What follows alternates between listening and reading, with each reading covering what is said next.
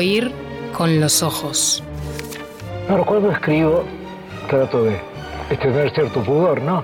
Y como escribo por medio de símbolos, y nunca me confieso directamente, la gente supone que esa álgebra corresponde a una este, fealdad, pero no es así, es lo contrario. Esa álgebra es una forma de pudor y de la emoción, desde luego. Oír con los ojos. La tarea del arte es esa, es transformar, digamos, lo que nos ocurre continuamente, transformar todo eso en símbolos, transformarlo en música, transformarlo en algo que puede perdurar en la memoria de los hombres. Es nuestro deber ese, tenemos que cumplir con él, si no nos sentimos muy desdichados. Un programa bajo los efectos de la lectura. Do we write better? Do we read better than we read and wrote 400 years ago? Oír con los ojos. Conducción. Fernando Medina. Haber podido hablar, caminar libre, no entrar o sí en iglesias, leer, oír la música querida. Junto a Lucía Campanella, Natalia Mardero y Las Karamazov. Oír con los ojos.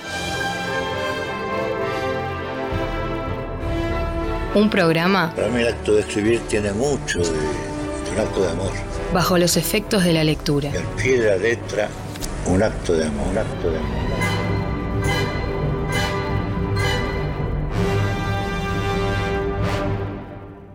La maga había aparecido una tarde Uy. en la rue du Cherche-Midi. Sábado. Cuando subí a mi Uy. pieza de la rue de la Tombe Sábado, chau de siempre una Julio. flor, Una tarjeta, Cleo. Ahí está Julio. Si no tenía dinero. A él le encanta leer eh, sus propios textos en voz alta para el grabador. El querido Julio, bueno. Que dije sábado chau de Julio, sí, sábado 31 de julio de 2021. estaban sobre las chimeneas. Ha sido un precioso mes, el mes de julio me parece, con sentimiento de salida, muy cauto todo, pero innegable, ¿no?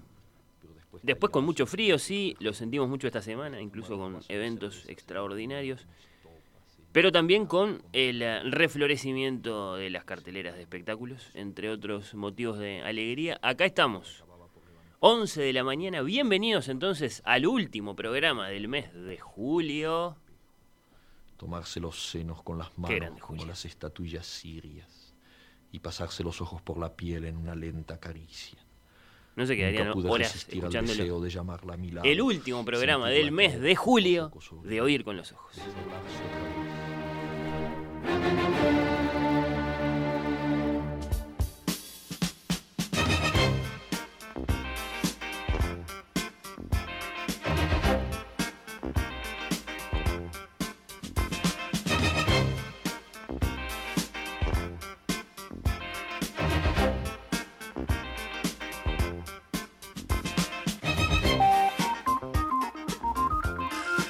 Feliz eh, 31 de julio para el señor Daniel Rey.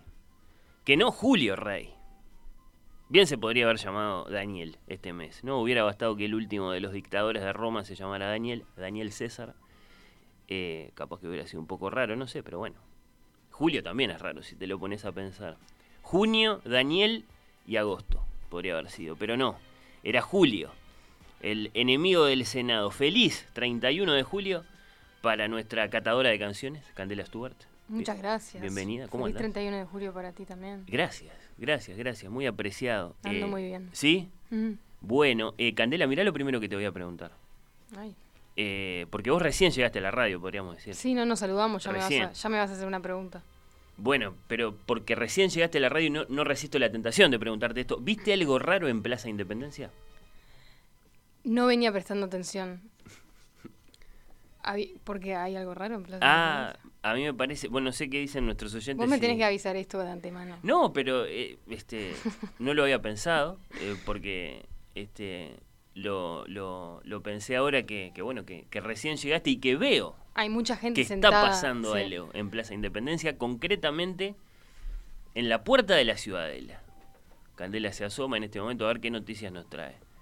De lo que está pasando en Plaza Independencia, ya digo, concretamente en la puerta de la Ciudadela, porque está pasando algo muy raro y muy lindo. En, en- acá, a, a- a los pies de nuestra ventana.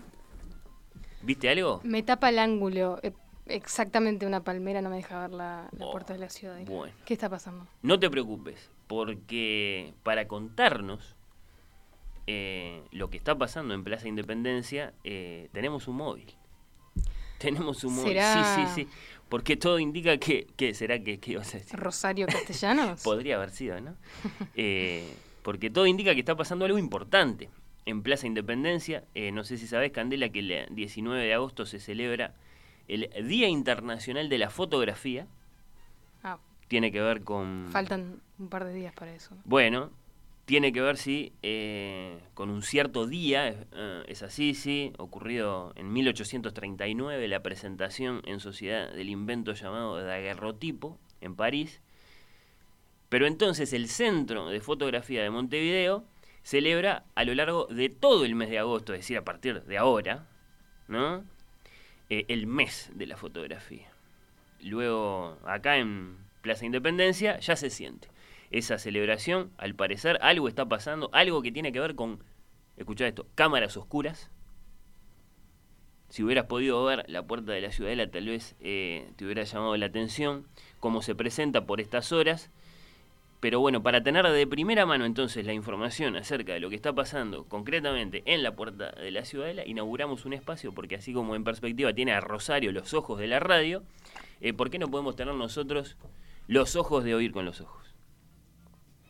¿Y quiénes son? Ah, viste, sí, sí, la estoy viendo en este momento, me parece que la estoy viendo por la ventana, eh, a Cococho de Artigas para tener mejor panorámica, a Natalia Nachu Mardero. ¡Nachu! A ver, día. ¿Qué tal? Buen día. ¿Cómo estás, Nati? ¿Cómo andan? Bien, contentos de escucharte. Bueno, yo estaba yendo hacia la radio Sí. y me encontré con algo sorprendente acá Dale. en la puerta de la Ciudadela. Sí. Ustedes, a ver si puedo explicar, eh, ¿vieron por donde pasan por el medio de la puerta para, para entrar a la, a la Plaza Independencia o para entrar a la Ciudad Vieja? Bueno, ese espacio está cubierto de pies a- a- hacia arriba, hacia el, hacia el tope de esa arcada, de cámaras, de cámaras oscuras. Cámaras oscuras. Cámaras oscuras. ¿Y qué son las cámaras oscuras? Bueno, yo alguna idea tengo porque me gusta la fotografía y bueno, y alguna vez creo que he hecho alguna cámara oscura, pero tengo acá al lado mío al director del Centro de Fotografía, eh, Daniel Sosa, ¿Cómo no?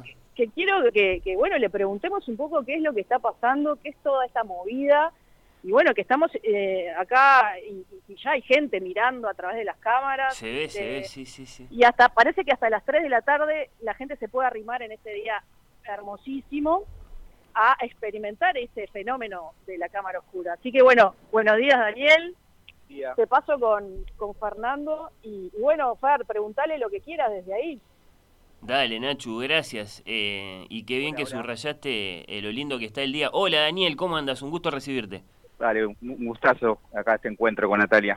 Bueno, sí, sí. Natalia, del Departamento de Comunicación, vamos a decirlo, del Centro de Fotografía de Montevideo, eh, además de una de las voces de Oír con los Ojos, y bueno, Daniel, que es el, es el director. Eh, Daniel, un, un gustazo recibirte en serio. Contanos, ¿cómo arrancan entonces estas eh, celebraciones por el mes de la fotografía? Y acá con mucha alegría porque hay luz, que es lo principal para, para la fotografía, una, la, base de la fotografía, y en este agosto de la fotografía, aparte de lo que hacemos es celebrar la, la, la fotografía en sí, la fotografía para todo tipo de públicos, para todo tipo de usos, para disfrutarla, para conocerla, para entretenerse. Y acá ya también muy contentos de toda la gente que hay. Apenas arrancamos hace un ratito, que terminamos el armado de esta intervención urbana que se llama El Mundo al Revés Ujú. Y que empieza hoy su itinerancia. O sea, empezamos el 31 de julio porque tuvimos la suerte que, que sea sábado y ahora cada sábado estas cajas oscuras, estas cámaras oscuras van a estar recorriendo los distintos barrios donde tenemos fotogalerías a cielo abierto. Bien, bien, bien. Bueno, contanos en, breves palabras eh, a qué clase de, experiencia se asoma el visitante, el curioso, cuando, cuando bueno, prueba eh, a ver qué pasa con estas cámaras oscuras.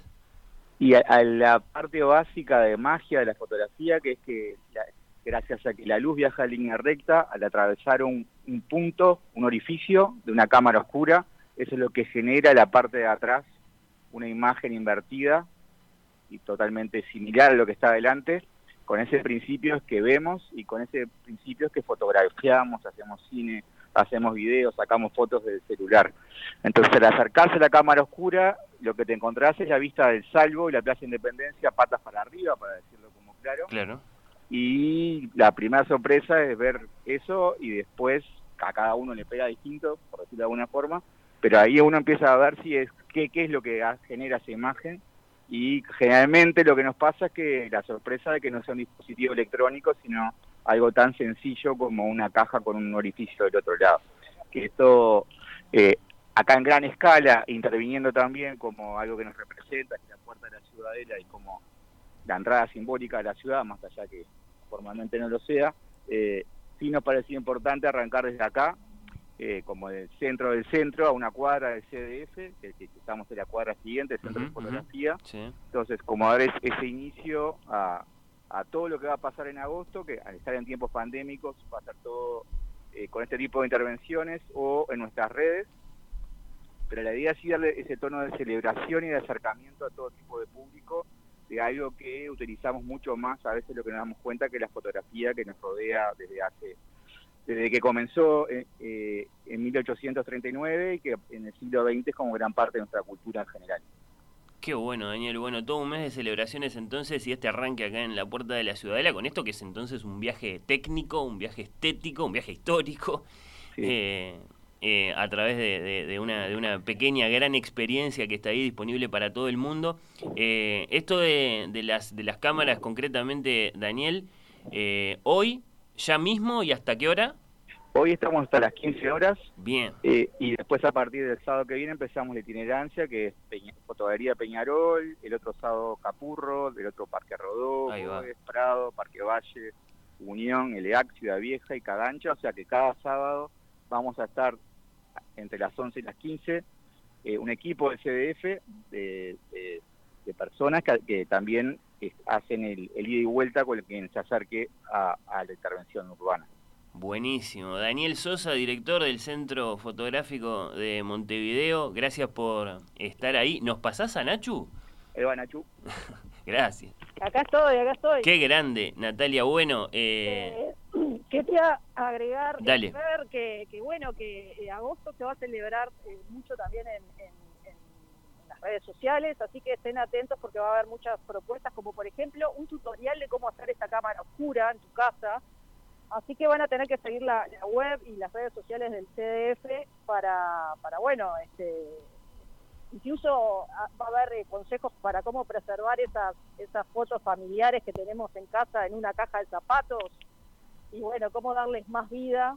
Este, va a haber muchos consejos para eso. Así que bueno, eh, una cantidad de actividades para, para toda la familia que, que bueno, que estén conectados eh, a, a las redes del CDF y, y bueno, y celebrar el, el mes de la fotografía, que es durante todo agosto. ahí va. Bueno, buenísimo. Eh, Nati, creo que da para bajar, ¿no, Candela? Después a ver eso Sí, de, Sí, de las me- cámaras oscuras. favor. Me intriga, me intriga Sí, bastante. sí, bajen, bajen. Y bueno, yo en un ratito voy para ahí. Ahí va. Te esperamos por acá en un ratito. Eh, hay café. ¿Qué? ¿Cómo? Vengan, vengan peinaditos porque hay un set fotográfico para, para sacarse una foto con eh, las cámaras oscuras de fondo.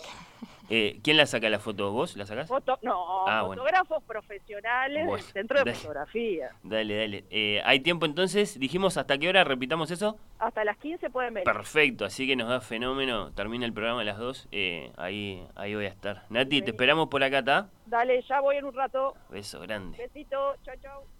Bueno, en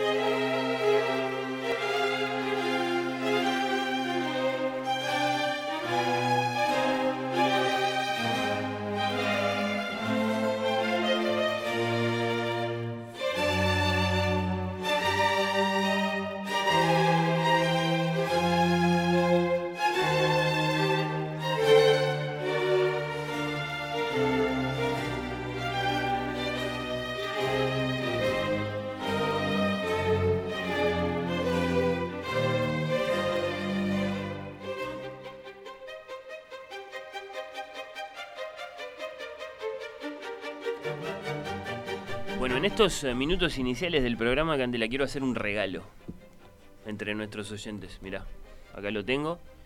Qué lindo. En el último día de julio, uno de los últimos libros de Julio, de Julio Cortázar.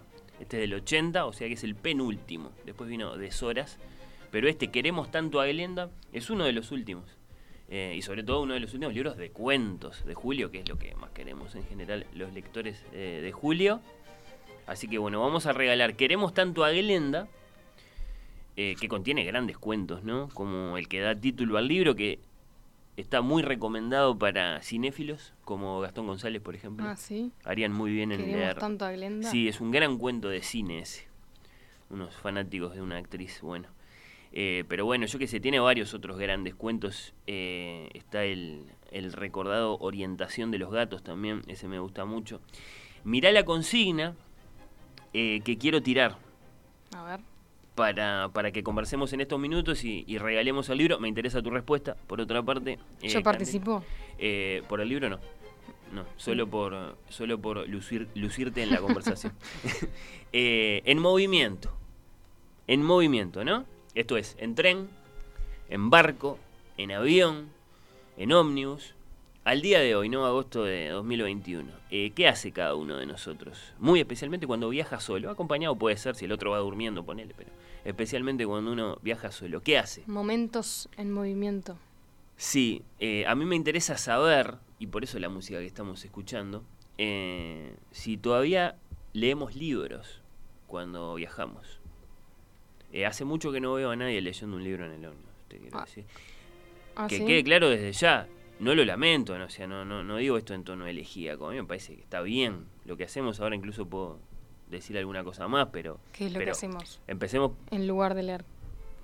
hay que decirlo, hay que- ¿qué va haciendo la no gente? me has cruzado a mí en un ómnibus. ¿Qué? Bueno, ya me vas a contestar vos. Eh, ¿Me vas a sorprender con tu respuesta entonces? No, ¿No? Ah, bueno, bueno. no creo. Pero si no... Te vas- la acabo de decir, leo. ¿Sí? Mm, ¿Libros de papel? Sí, Qué bueno. libros bueno, de papel. Eh, quería que quede claro eso, que no, no, lo- no lo estamos lamentando. En principio solo lo estamos, digamos, subrayando. Parece bastante evidente, bastante contundente esta realidad de que la mayor parte de la gente en los medios de transporte va con el teléfono, que no con que no con libros o, o- o solo mirando por la ventanilla, o solo Para mí con menos de esos. No hay nadie mirando por la ventanilla. Ah, mirá. Hay menos gente mirando por la ventanilla que leyendo. Que leyendo el libro de Para mí papel. que sí. Ah, bueno, este, podríamos cotejar estadísticas ahora.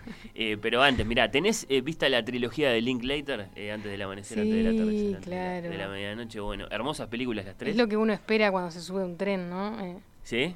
Que, que aparezca Ethan Bueno, lo, Hawke lo que pasa es que no hay trenes. y te pregunte qué estás leyendo. Bueno, en el ómnibus. En el ómnibus, bueno, sí, van Mm. muy llenos, yo qué sé. Bueno, hermosas películas las tres, sí, estamos de acuerdo. Después la discusión, ¿no? ¿Cuál de las tres es, es la mejor? ¿Vos, vos lo tenés claro? ¿Cuál de las tres es la mejor? A mí me gustan las Vi tres, mu- las- mu- muy, Eh, muy vi dos y media. La tres la vi por la mitad. ¿Qué pasó? Eh, no sé, se me trancó el internet, pasó algo, pero no, no la vi entera, me estaba gustando mucho. Sí. La sí, 2 me sí, gustó sí. más que la 1 Y bueno. Y la 3 me estaba gustando. te Eh, bueno. bueno, sí, sí, creo que, que me identifico mucho con lo que estás diciendo. Sí, sí, eh, no, no, no estoy para nada de acuerdo con, los con los que ven así, este, que como, como que se pincha, digamos, la, la trilogía. No. No, no, por favor. Bueno, eh, el año pasado celebramos los 25 años de Before Sunrise, que es la primera antes del amanecer. Mm. El, el arranque de la historia de Jesse, el americano, interpretado por el mencionado Ethan Hawke, y Celine, la francesa, interpretada por Julie Delpy. Celebramos esos 25 años con Emmanuel Bremerman. Hay muchos fanáticos de estas eh, películas, ¿no?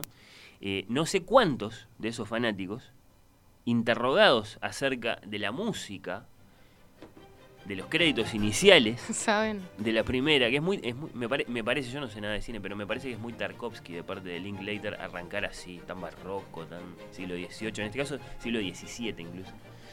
Eh, Yo no me acordaba que arrancaba así. ah, ¿viste? La escena del tren está con esta. esta Los créditos, concretamente. Ah, los créditos. Los créditos, porque sí. van al principio. Cuando entramos al tren se va la música, Mm. ¿no? Pero los créditos eh, arrancan con esta música que no, eso, no, no sé cuántos de esos, de esos fanáticos que hay tan, de los que hay tantos eh, se acuerdan de esto y pueden decir de, de qué se trata, ¿no? Tenés que ser muy melómano, hasta si lo sos, reconoces la obertura de Dido y Eneas de Henry Purcell, que es la más importante ópera inglesa de todos los tiempos. Y tiene algo que ver con. Sí, porque es Dido y Eneas, canto cuarto de la Eneida, es decir, de todos los poemas latinos. Si querés explicarlo, para Eh, los que bueno, no saben. Dido y Eneas, una de las más grandes historias de amor de la antigüedad clásica. Ese es el guiño, es muy simple el guiño. un- una de las grandes, grandes, grandes historias de amor, muy erótica por otra parte, de la, de la antigüedad clásica, la que tenemos en el canto cuarto de la Eneida, cuando Eneas, el, el troyanito que, que huye de la Troya en llamas, la noche del caballo, bueno, viaja, viaja, viaja, y de pronto llega ahí y se encuentra con esta reina, bueno. Eh, ¿No? Mm, Digamos que sirve sutilmente para anunciar que lo que se viene es una gran historia de amor por parte de Linklater, y yo Mm. lo, eh, lo siento mucho esto porque después se vienen otro par de símbolos, ¿no? Y ahora vamos, y acá llegamos a lo, a lo que a mí me interesaba, porque no, no es de cine que quiero hablar en estos momentos, eh, sino a partir de la escena inicial de la película, esto que ya dije, ¿no? Esto de, de- de- de leer en movimiento, en barco, en avión, en ómnibus, o como Jesse y Celine en tren, ¿no? Eh, capaz que me interesa primero tu respuesta, Candela. ¿Vos decís que vos lees en movimiento? Yo leo bastante en movimiento, sí. Este, leo libros de papel y leo material de estudio también. He salvado exámenes gracias a, Ah, te creo mucho eso. Sí, créeme. Y, y también le saco provecho a ese rato en, en ómnibus, ¿no? Tengo un trayecto bastante largo, por ejemplo, viniendo para acá, media hora más o menos, y me encanta, me encanta. Eh, tanto que perdí tres veces el examen de manejo, para seguir andando en ómnibus. Lo no, no me haces que lo perdiste. Sí, a propósito. No sé si a propósito, pero capaz que tu inconsciente te está diciendo. Sí, sí, no manejes. este, no- ahí va, sí, Te sirve, Sí. te sirve andar en ómnibus. que maneje otro. Sí, sí, sí. No, pero me gusta pila, sí. Y leo, y leo bastante y, y soy consciente de que no hay nadie más leyendo. Entonces te dará mucha rabia cuando no hay asientos. Eh, siempre hay asientos. Siempre hay asientos. bueno, porque, lo, no sé, tomarás tu ómnibus muy, muy en el, en el punto En de el partida. punto de en el- partida, claro. En la, en la terminal, como, Mm. como se llama. Bueno, qué bien. Eh, y yo, yo, yo te confieso que hace mucho que no veo eh, gente leyendo libros de, de papel en, en un medio de transporte. Pero por supuesto que todavía existe eh, esa, esa especie que, que tú misma representás. Eh, ¿Acaso, digamos, está como un poco en retirada, en vías de extinción, por qué no decirlo? Eh, Pero bueno, ¿por qué todo esto? Bueno, año 1995, entonces, bueno, bastante tiempo atrás, antes incluso, porque 95 es, es el año del estreno de la película, Jesse y Celine, en el comienzo de Antes del Amanecer, vamos a decirlo con, con los detalles, viajan en tren rumbo a Viena, todavía no se conocen, viajan solos, ella en la parte de adelante del vagón, él, él en el último asiento. Sucede un pequeño alboroto allí, ¿no? No sé qué tan presente lo tenés, pero con un par de hay pasajeros. Una, una pareja que está Ahí va. discutiendo en alemán, ¿no? Exacto, en alemán. eh, Julie Delpy, ¿cómo se llama? Celine. Celine, sí. Celine se, mm, se, se irrita con la discusión, que Sí. está tratando de leer y se va para el fondo del vagón y ahí se Ahí encuentra va. con el galán. y resulta que ambos están leyendo un libro, pero no es el mismo. No, la- lo primero que, que, que dialogan, creo que él le pregunta a ella, es si, si, si ella entiende lo que están Mm. discutiendo todos, porque discuten en, en voz muy, muy, muy fuerte y, y en alemán. Entonces él no entiende, él que es americano, eh, después eh, enseguida eh, va a quedar dicho que no, no entiende ni habla ningún otro idioma, justamente por eso, porque es americano, entonces habla el, el lenguaje del mundo, bueno. Este, se, lo, se lo va a reprochar eh, Celine, que es francesa pero habla buen inglés porque Y, estudió y en no, y me parece que ella le contesta que no sabe suficiente alemán. Ahí va. No es sabe- que no sabe un poco alemán. sabe. Claro. Un poco, sí, sí. No es muy bueno mi alemán, German is not very Mm. good, creo que le dice, o algo así, sí. Bueno, la cuestión es que este alboroto propicia el encuentro de ellos dos porque, como vos decís, ella se levanta de su asiento en la parte de adelante del vagón, se va al último y allí, de pronto, eh, se miran, ¿no? Vuelven a lo suyo, como decís, este- están, están leyendo, ¿no? Eh, después se van a mirar de nuevo y van a empezar a hablar. Esto es muy tremendo, ¿no? Cuando em- ese momento en que empiezan a hablar, porque no es que vamos a tener toda una película de ellos dos hablando, vamos a tener tres películas de ellos dos hablando, porque la trilogía es eso, son ellos dos hablando, ¿no? Mm. Y bueno, ¿qué van haciendo? Hasta ese momento van leyendo. Se preguntan el uno al otro qué están leyendo. Y no se, es- este, no se lo dicen, se muestran la tapa del libro y, y uno, si quiere ver que están leyendo, no te da, creo, no te da. Ah, da- te da, sí. ¿Te bueno, da? sí, tenés que pausar. Si vos bueno. estás mirando en la computadora. Mira, la última vez que la vi fue en el cine. Ah, bueno, ahí sí, capaz que está complicado, tener que tener el ojo muy, muy, muy, ¿Y muy, qué era? muy rápido. Ahí va, eh, yo te voy a, yo te voy a contar. eh, porque es como vos decís, ellos muestran las portadas de los libros, es un gesto de nuevo por parte del director bastante sutil, pero significativo. Eh, me parece que, el- que al director le importa cuáles son los libros que están leyendo, ¿no? Eh, no creo que les haya dado libertad a los personajes, a los actores, digamos, que, que- que intervinieron de manera muy activa en el, en el proceso de hacer la película. Eh, Céline está leyendo Madame Eduarda, El muerto e Historia del Ojo de Georges Bataille, que son todos relatos eróticos. ¿no? Los tres reuniditos en un volumen son tres novelas cortas o tres cuentos largos de, de este maestro del- de la narrativa erótica que es Georges Bataille. Y Jesse, por su parte, está leyendo All I Need Is Love, que es la autobiografía ficticia eh, del actor alemán Klaus Kinski, que también es un libro, por lo que se sabe, de alto contenido sexual. Yo nunca lo leí, pero es bastante famoso eso. Eh, seguramente si seguís mirando la película de esta forma, ¿no? Dido y Eneas, eh, Bataille, eh, Klaus Kinski, vas a encontrar más símbolos relacionados al amor y al erotismo. Eh, habría que hacer el ejercicio, o debe estar hecho por ahí. Estas películas están Mm, sí. muy miradas, así que sería cuestión de, de asomarse nomás. Pero bueno, yo quería recordar esa linda escena que acaso ya es una escena del pasado, acaso no, bueno, esos dos personajes leyendo, ¿no? Eh, en un tren. Y, y me interesa saber eh, si alguien al día de hoy todavía lee, lee cuando viaja. Hoy, por ejemplo, viniste leyendo, Candela. Hoy no vine leyendo porque estaba llegando muy tarde, así que vine en un Uber Ah, bueno. y el único libro que traje ya lo leí. Porque justamente tiene que ver con la columna. Ah, bueno, bueno. De acuerdo, está, son, son- buenas razones. Pero, pero en general Son todas buenas razones. andás leyendo. Siempre tengo un, un- un libro ahí en la mochila. A veces es un peso muerto, ¿viste? Que se va de un lado para el otro y en algún momento espera que lo saque, pero siempre está ahí. Bueno, eh, leo mucho en el bondi, sí, leo cuando viajo, leo libros de la biblioteca Ceibal en el celular, es una divina colección de libros gratuitos, dice Sonia, bueno, claro, eh, por supuesto que, que es una posibilidad ir leyendo en la pantalla, ¿no? Si leemos, tengo uno cuando es un poco largo el viaje. Tengo uno en la mochila para viajar en Montevideo, otro que me espera en casa de mi madre. Mm, dice Ileana. Leo cuando voy en Omnius. Si llego a la parada y me olvidé del libro, vuelvo a buscarlo. Bien. Bien, sí, sí. Eh, no soporto Kutza sin lectura. Bueno, este, un poco dura. Con eh, nuestra principal compañía de transporte, esta oyente. Buen día. Depende del medio de transporte, pero en general escucho música cuando estoy en movimiento. Bueno, claro, ahí se abre el repertorio, ¿no? Mm. Decíamos, podés ir leyendo, sí. Se pueden hacer las dos cosas también. Ay, perdón. Se pueden hacer las no. dos cosas. ¿no? Yo voy leyendo Sí. y además me enchufo, cosa de estar bien aislada. Por eso no presto atención, ¿viste? Me Claro. preguntás co- qué estaba pasando en la Plaza de Independencia y no sé. Y puede estar el pasajero de al lado, el que está sentado al lado tuyo, eh, leyendo lo que estás leyendo vos así de, de reojito y no, y no, no te das cuenta. No. Pero eso pasa, el pasajero al lado. Ah, lee. sí, yo soy Yo muy- lo hago, pero no sé si la gente lo si, hace. si llega a suceder que el que está al lado va leyendo, no puedo resistir la tentación de querer saber qué está leyendo. Porque aparte, viste que en general en los encabezados de las páginas dice el título, entonces es bastante fácil.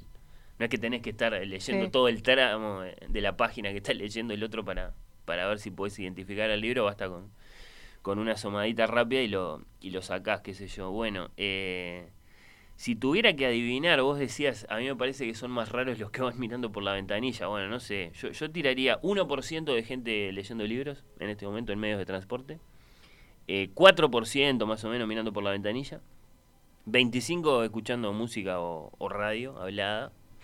Igual si vas Eh, escuchando sí. música, capaz que ahí se abre un poco el abanico y vos mirás por la ventana. Porque ¿no? Sí, bueno, no, sí, sí, se cruzan los conjuntos, eh, seguro que sí, seguro que sí. Y después 70% ponele. Con el. Eh, TikTok, Instagram, Mm. eh, WhatsApp, eh, YouTube si viajas con Wi-Fi, que a veces, Sí. a veces viajas con Wi-Fi, no es lo más común, pero En los ómnibus eléctricos.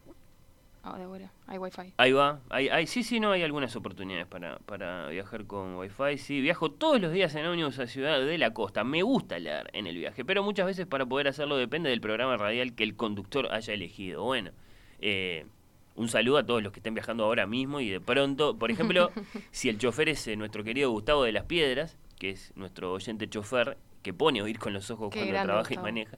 Eh, sí, esperemos no, no, no estarle interrumpiendo la lectura a nadie. Eh, esta es Ana, muchas gracias. ¿Qué más? Siempre leo libros en papel en el ómnibus, auto, tren, lo que sea. Esto debe ser reflejo de la audiencia, De la con los ojos con más los que de la realidad, ¿no? Mm. sí, sí, sí. Salvo cuando volví a desplazarme luego del encierro obligatorio de la pandemia. Era tal mi necesidad de ver algo nuevo que miraba por la ventanilla.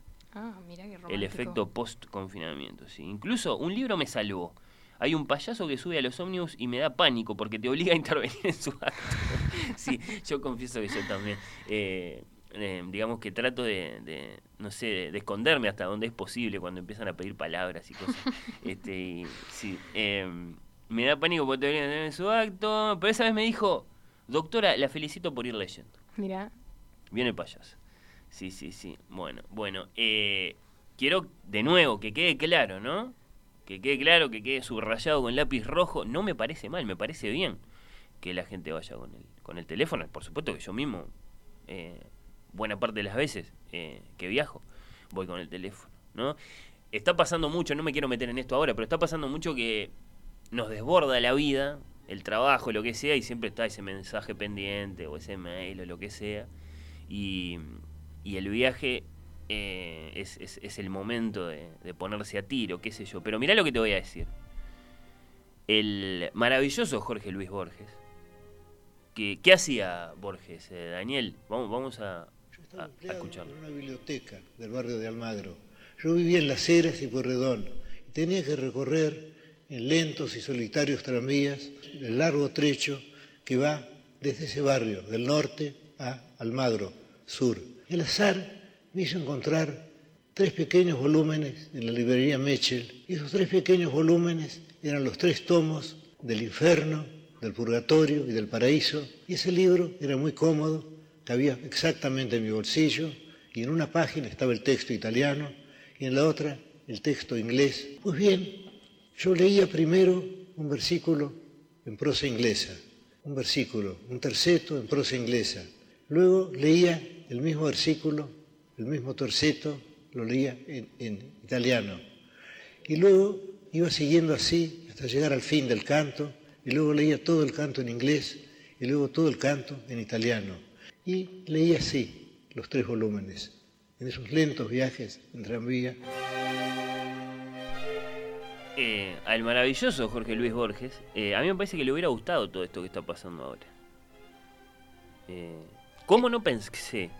¿Qué le hubiera gustado? ¿Que la gente no lea en el ómnibus? ¿No lea en general? No, bueno, me refiero a la posibilidad eh, Ah, de- de- de, sí. de a través de, tu pantallita, de tu teléfono, bueno, eh, hacer todo lo que podés hacer. Yo creo que le hubiera gustado. ¿Cómo no pensar que Claro. Borges, Es que como- leía, sí, Es como ir eh, con Duolingo en el ómnibus. La versión siglo XXI de lo que hacía Borges. bueno, Ir eh, aprendiendo un idioma. ¿Cómo no pensar que Borges, que leía la comedia en lentos y solitarios tranvías, eh, ayer lo escuchábamos, y que amó tanto las enciclopedias, eh, no hubiera sentido la gravitación de los buscadores? Yo creo que los, buscadores, él no los hubiera podido resistir, ¿no? Toda, toda gran enciclopedia, si lo pensás, eh, de esas que él amó tanto, eh, bueno, eh, toda gran enciclopedia aspiró siempre a ser perfectamente metódica, ¿no? A tener un índice, esa, gran tecnología que es el índice de la que hemos hablado acá con Rafael Mandresi. Después muchos índices, eh, un orden, un orden dentro del orden, hasta llegar a una gran complejidad estructural. Eh, pero siempre con una especie de motor, ¿no? La, enciclopedia aspira al motor, al gran criterio, al modo de no perder al lector, a darle la llave lectora para alcanzar cualquier página, cualquier capítulo, cualquier entrada. Eh, a eso a eso aspiró siempre la, la enciclopedia en su buen, ¿cuánto? Eh, par de siglos de existencia, ¿no? De- de- del 18 para acá y ahora se murieron las enciclopedias, en papel no existen más. Bueno el, el buscador, la, la lupita esa que tenemos en, en nuestros teléfonos, en ese sentido me parece un, un- un avance, ¿no? Si- no se puede negar que es un avance. ¿Cómo no sentir que es un avance? Que es, digamos, la, la- la expresión máxima de esa búsqueda del- de, la, de la máquina que es una enciclopedia. Eh, Juan Grompón estaría muy orgulloso de esto que estamos diciendo. sí. Sí, sí, le ¿No voy a- lo- ¿Sabes que estaba pensando en lo mismo? le gustaría mucho, sí, sí, sí, creo. Eh, entonces, eh, desde Oír con los Ojos sostenemos que, que Borges no renegaría del abandono de los libros de papel en los tranvías. Claro, el si tema es si la gente está usando enciclopédicamente el celular. Ah, bueno, está, no que sé. esa es una duda que tengo, Pero no lo ves que me cabe. a, a Borges eh, con su iPhone. A él sí, sí, claro. sí, sí, sí. Si tuviera un trabajito en una biblioteca y tuviera que viajar todos los días. Yo creo que no iría con la comedia en el bolsillo, iría con un iPhone. Sí, sí. ¿Cómo no someterse a Twitter, diría? Eh, a la minuciosa y vasta evidencia de un planeta ordenado.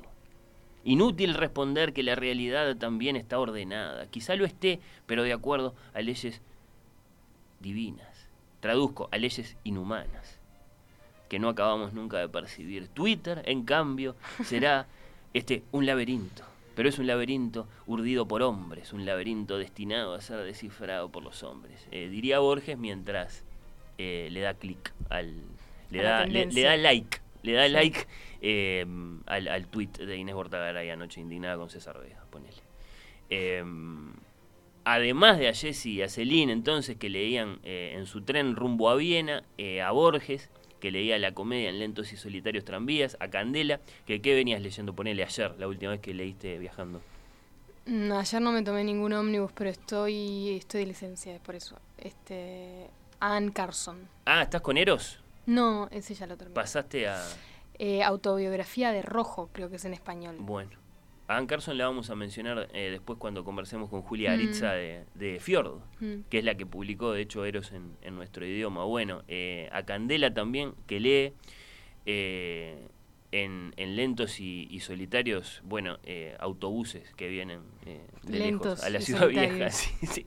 Eh, a Elaine, a Elaine Benes de Seinfeld quiero saludar, porque tuvo que soportar una cosa muy fea en un viaje en avión, en uno de los episodios eh, de Seinfeld, volviendo de Europa con su rústico novio David Puddy, que es una cosa que si, digamos, eh, viajas en pareja puede llegar a ser muy molesta. Ella se puso a leer, venían en coach, eh, vi- volviendo de Europa a Estados Unidos en un avión. Ella se puso a leer y su novio eh, no hacía nada, miraba para adelante. Entonces, primero ella le preguntó, ¿querés que te preste un libro, una revista, algo? Este, no, no. volvió a leer, al cabo de unos minutos le vuelve a preguntar, pero eh, ¿en serio no querés que te, que te preste algo para, para, para pasar el rato? Son unas cuantas horas, ¿no? Viaje este, eh, hasta, hasta Estados Unidos, desde Europa. No, no, seguía sin hacer nada. No la, no la dejó leer. Y ella, claro, de a poquito, sin que él hiciera nada, se empezó a fastidiar. Y claro, es lo que pasa, ¿no? Pero como nada, nada. Y lo terminó dejando ahí mismo. en el avión, Claro, porque ¿qué sentís si la persona no hace nada? Vienen de a dos, vos querés leer, que te está esperando. claro. Es muy pesado. Mm. No, no, así que un saludo para Elaine, que tuvo que soportar. sí, sí, no, lo deja ahí mismo. Dice, that's it. Dice, no, no, esto no lo soporto más. Este, bueno, eh, al británico Aldous Huxley, el autor de, de libros tan famosos como Las Puertas de la Percepción o Un Mundo Feliz, eh, al que le gustaba, parece, eh, famoso esto, llevar en su equipaje cuando viajaba, y viajaba mucho, amaba viajar eh, Huxley, eh, si no todos, al menos algunos, mira, hablando de enciclopedias, algunos de los veinte y tantos tomos de la enciclopedia británica. Viajaba con esos pesados tomos de la A enciclopedia. él le hubiera gustado tener celular, seguro. Bueno, según, bueno, sí, a yo su espalda. Sí, de- hubiera sido un momento muy de, de muchísima perplejidad para él que le dijeran, mira acá, en este iPad tenés toda la enciclopedia y, y- y todas las enciclopedias del mundo y, y todas las bibliotecas del mundo. ¿Cómo hubiera, si se hubiera muerto de un ACB en ese mismo momento, me parece, Aldous Huxley, si le hubieran dicho eso. Y habría que saludar también al escritor José Salas Subirat, me parece. Mirá, vos decías que vos estudiás en el ómnibus, ¿no? Subirat es el primer traductor al español del Ulises de Joyce, eh, ¿no? Eh, en los años 40. Eh, este dato habría que... Este dato no, el, el que voy a decir ahora eh, habría que compartirlo con un abrazo para, para el querido Ramiro Sánchez, porque se dice que Subirat no solo leía a Joyce en los vagones del famoso ferrocarril Mitre, sino que traducía a Joyce viajando en tren. ¿Qué te parece? Con letra movida, con, con evidentemente. lápiz y papel. o Años, sea, años 40. pa. Años 40, sí, sí, así que, eh, ¿cómo no lo vamos a saludar? A José Salas Subirat, que ya digo, no solo le- leía y leía a Joyce, Escribía, además eh, escribía, traducía. o sea, leía del modo más Mm. intenso que se puede leer, que es traducir, eh, y además este iba, iba traduciendo los capítulos de, de Leopold Bloom. eh, imagino eso, con, con letra muy temblorosa, ¿no? Bueno, bueno, qué, qué, qué ¿Qué fue diciendo la audiencia? Agarré empezado el programa. ¿Se estaban refiriendo al libro Carlota Podrida? No. No. Pero ahora me quedo pensando, eh, ¿qué la hizo pensar esto? Bueno, no sé. Quiero el libro de Cortázar. En resumen, tiene razón. Está muy bien. Sí, sí, sí, sí. Eh, ¿Qué más? Nada de eso es cierto. Eh, podríamos incluso no, no leer más este mensaje y tendría razón. Esas cosas no pasan. Es todo tremendamente perfecto. No hay personas lindas leyendo en vagones que se interesan por otras personas lindas leyendo en vagones. Ah, claro, se refiere a, a la escena en la película. Esa, esa escena no es cierta. A mí lo más cercano que me pasó a esa escena fue una señora mayor que me vio leyendo en el día en que nadie me podía ver leyendo, porque estaba leyendo un libro que me daba mucha vergüenza. Daniel Steele. No, no voy a decir el nombre porque es un autor uruguayo, pero es un, un libro espiritual y medio, medio berreta. Una recomendación mal hecha. Uy, ya, yo ya sé cuál es. En el, seguro, en el día en que lo saqué, la única vez en mi vida que saqué un libro que me daba vergüenza sacar en el ómnibus, una señora, la única vez que se me aproximó a alguien, se dieron esas dos coincidencias, ¿viste? ¿Y qué te dijo? Me preguntó qué estaba leyendo. Uy, mira. En un ómnibus, ¿eh? Ya había visto que estaba leyendo y me dijo que era amigo de su hijo. Oh. Todo eso pasó. Al principio. Eso es lo más parecido que te pasó eh, a conocer a Ethan Hawke. En un tren Sí. rumbo a Viena. Bueno, es bastante parecido. sí, podría haber sido peor. Eh, a veces leo en el Omnius, instalé un programa ebook eh, Reader que anda muy bien, te facilita consultar en internet.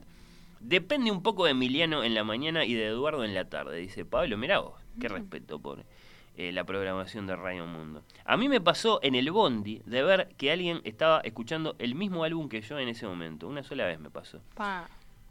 Eh, todo en materia de música, ¿no? Eh, bueno, interesante. Eh, casi que diría que me está viniendo a la mente otra escena en otra película con Gordon Levitt, pero y, y Zoe de Chanel, algo que tiene que Sí, ver. 500, di- 500 días Bien. con ella. Y, pero es eso lo que pasa que los dos vienen escuchando lo mismo. No, él viene escuchando con, con auriculares, así como estamos vos y yo, y ella escucha la música saliendo un Ahí poco. va. La tiene y muy le dice claro, la ah, banda, con el volumen muy alto, la música Y- alta. Ahí va, y ella canta un- unos versitos de la canción y él se baja del ascensor y él queda Otra cosa totalmente... que no sucede No, nunca eso en la pasa, eso realmente nunca te va a pasar. Buen día. Eh, ¿Qué más? Tengo una consulta porque tengo que salir y no puedo seguir escuchando. ¿Están hablando de una miniserie cuyo contenido me interesó mucho pero no alcancé a escuchar su título? No, tampoco.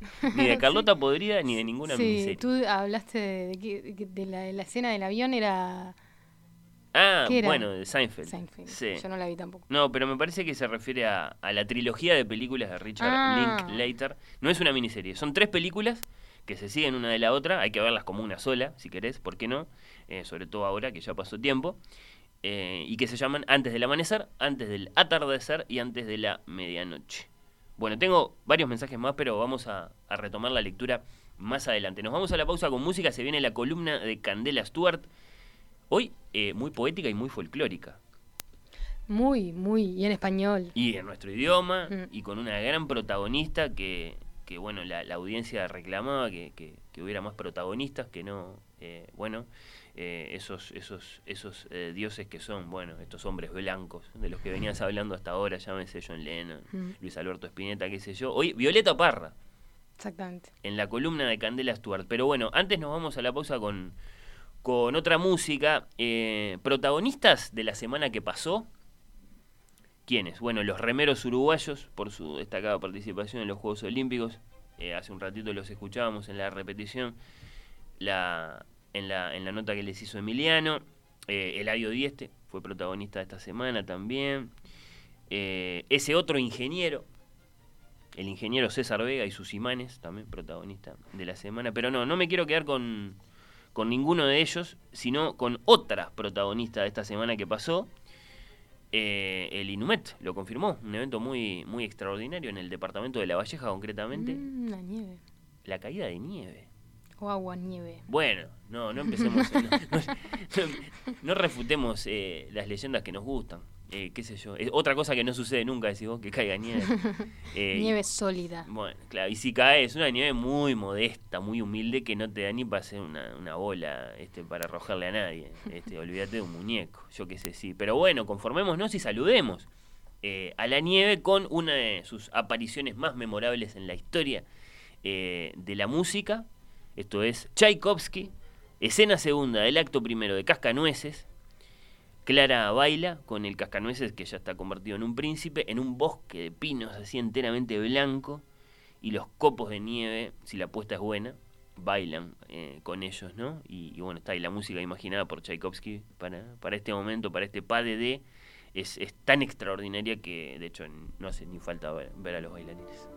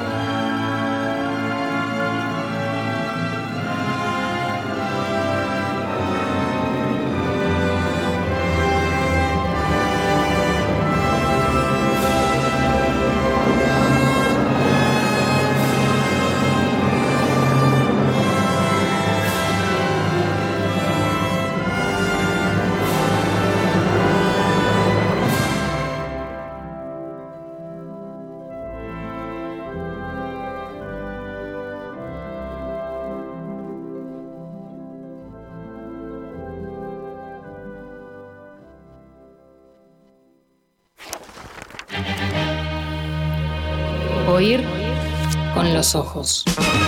La quinta. Defensa de Violeta Parra. Dulce vecina de la verde selva, arpillerista azul, verde y granate. Grande enemiga de la zarzamora, Violeta Parra. Chillaneja locera y costurera, bailarina del agua transparente árbol lleno de pájaros cantores, Violeta Parra.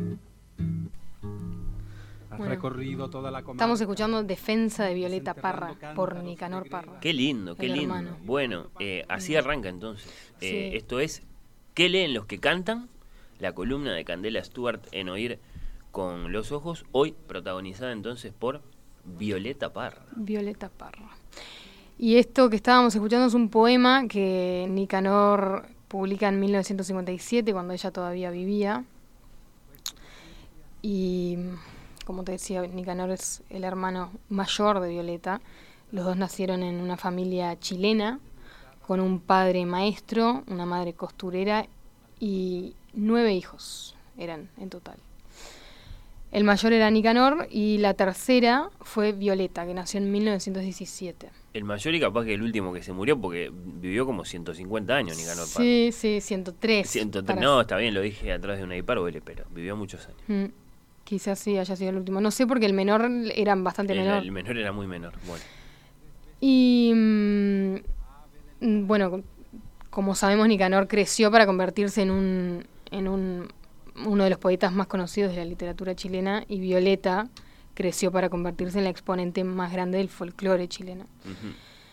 Y esta es una familia que realmente es como un núcleo germinador de artistas, porque además de Violeta y de Nicanor, muchos de los hermanos también se dedicaron a la música.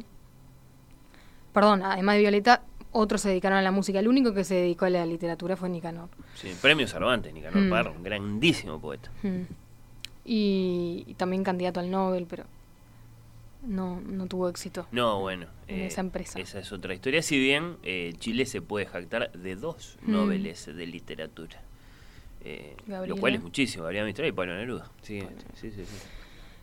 Y mm, la influencia, yo quiero hablar en esa columna de la influencia que tuvo Nicanor en Violeta, porque que leen los que cantan sobre eso, ¿no? Sobre y Violeta no no a pesar de ser una poeta, porque realmente tenía un, un gran eh, poder de, de poesía en sus versos, no leía mucho, pero sí leía a Nicanor.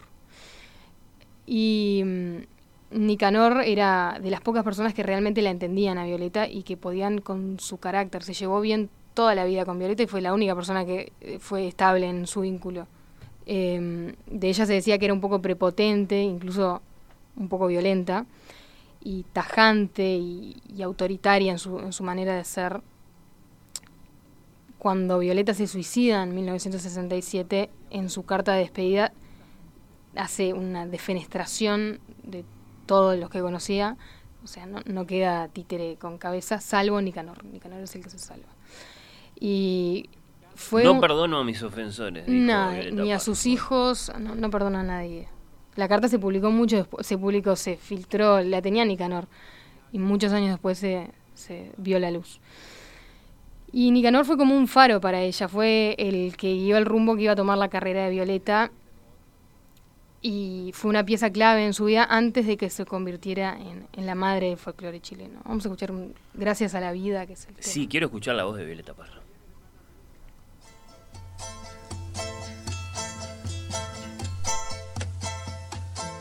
Gracias a la vida que me ha dado tanto, me dio dos luceros que cuando los abro, perfecto distingo lo negro del blanco.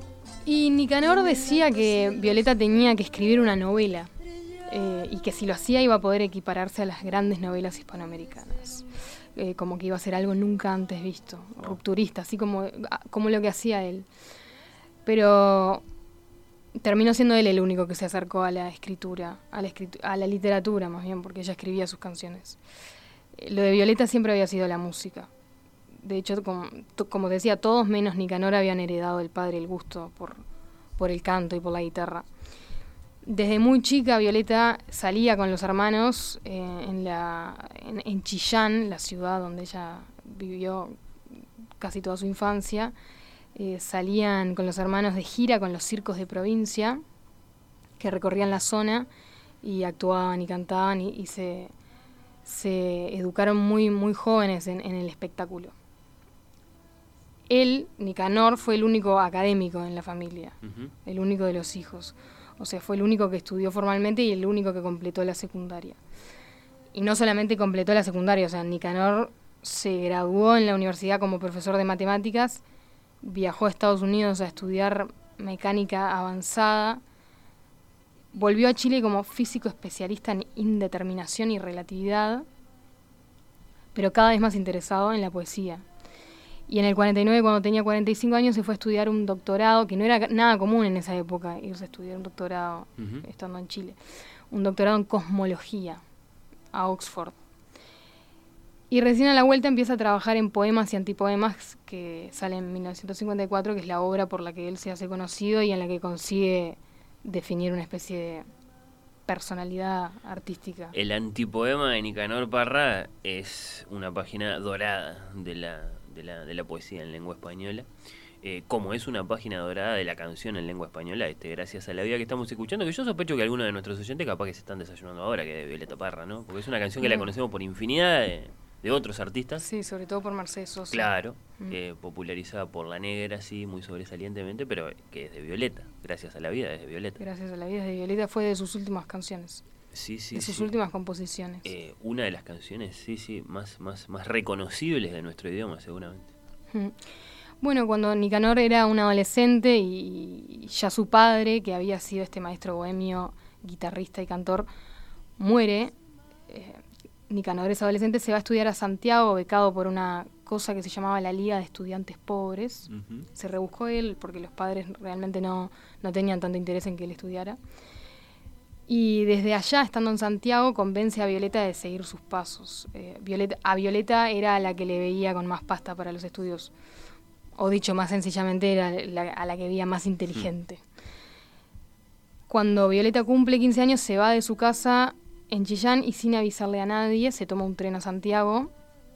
Y al llegar allá le toca la puerta a Nicanor, que asume como una especie de rol paternal con ella y se encarga de conseguirle un hogar y la hace estudiar para pasar el examen de ingreso a uno de lo que era, o sigue siendo, no sé, capaz que sigue existiendo, eh, uno de los liceos más prestigiosos de Santiago, que es eh, el Instituto Normal de Niñas. Mm. Un examen muy, muy exigente. Y ella lo pasa con creces. Pero al poco tiempo se cansa de este ambiente formal, de los estudios en general, y lo abandona, lo deja. El resto de los hermanos eventualmente también llegan a la capital junto con los padres, buscando trabajo. El padre se había quedado sin trabajo. Y Violeta, junto con tres de sus hermanos, que ninguno es Nicanor, eh, empiezan un, un cuarteto musical para ganarse la vida y sobre todo para perseguir su sueño que era hacer música, ya desde muy joven. Y tocaban boleros, rancheras, tangos y muy de vez en cuando cuecas. Bien. Muy de vez en cuando. O sea, su primera, la primera incursión de Violeta en, el, en, en la música empieza siendo con el canto español. No es hasta muchos años después que Violeta descubre el valor del folclore chileno. A ver.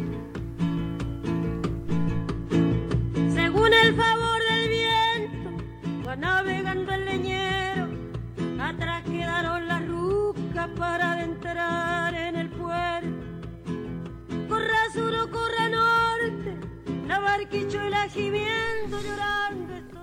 Pero la faceta más importante de Violeta, vos decías que capaz que algunos están desayunando que gracias a la vida de Violeta Parra, entonces Sí. seguramente ninguno sepa, o sea, si sin ese dato básico de ella, menos podés estar enterado de que en realidad su, su faceta más importante era la de, más que ser cantante, era recopiladora, investigadora y recopiladora.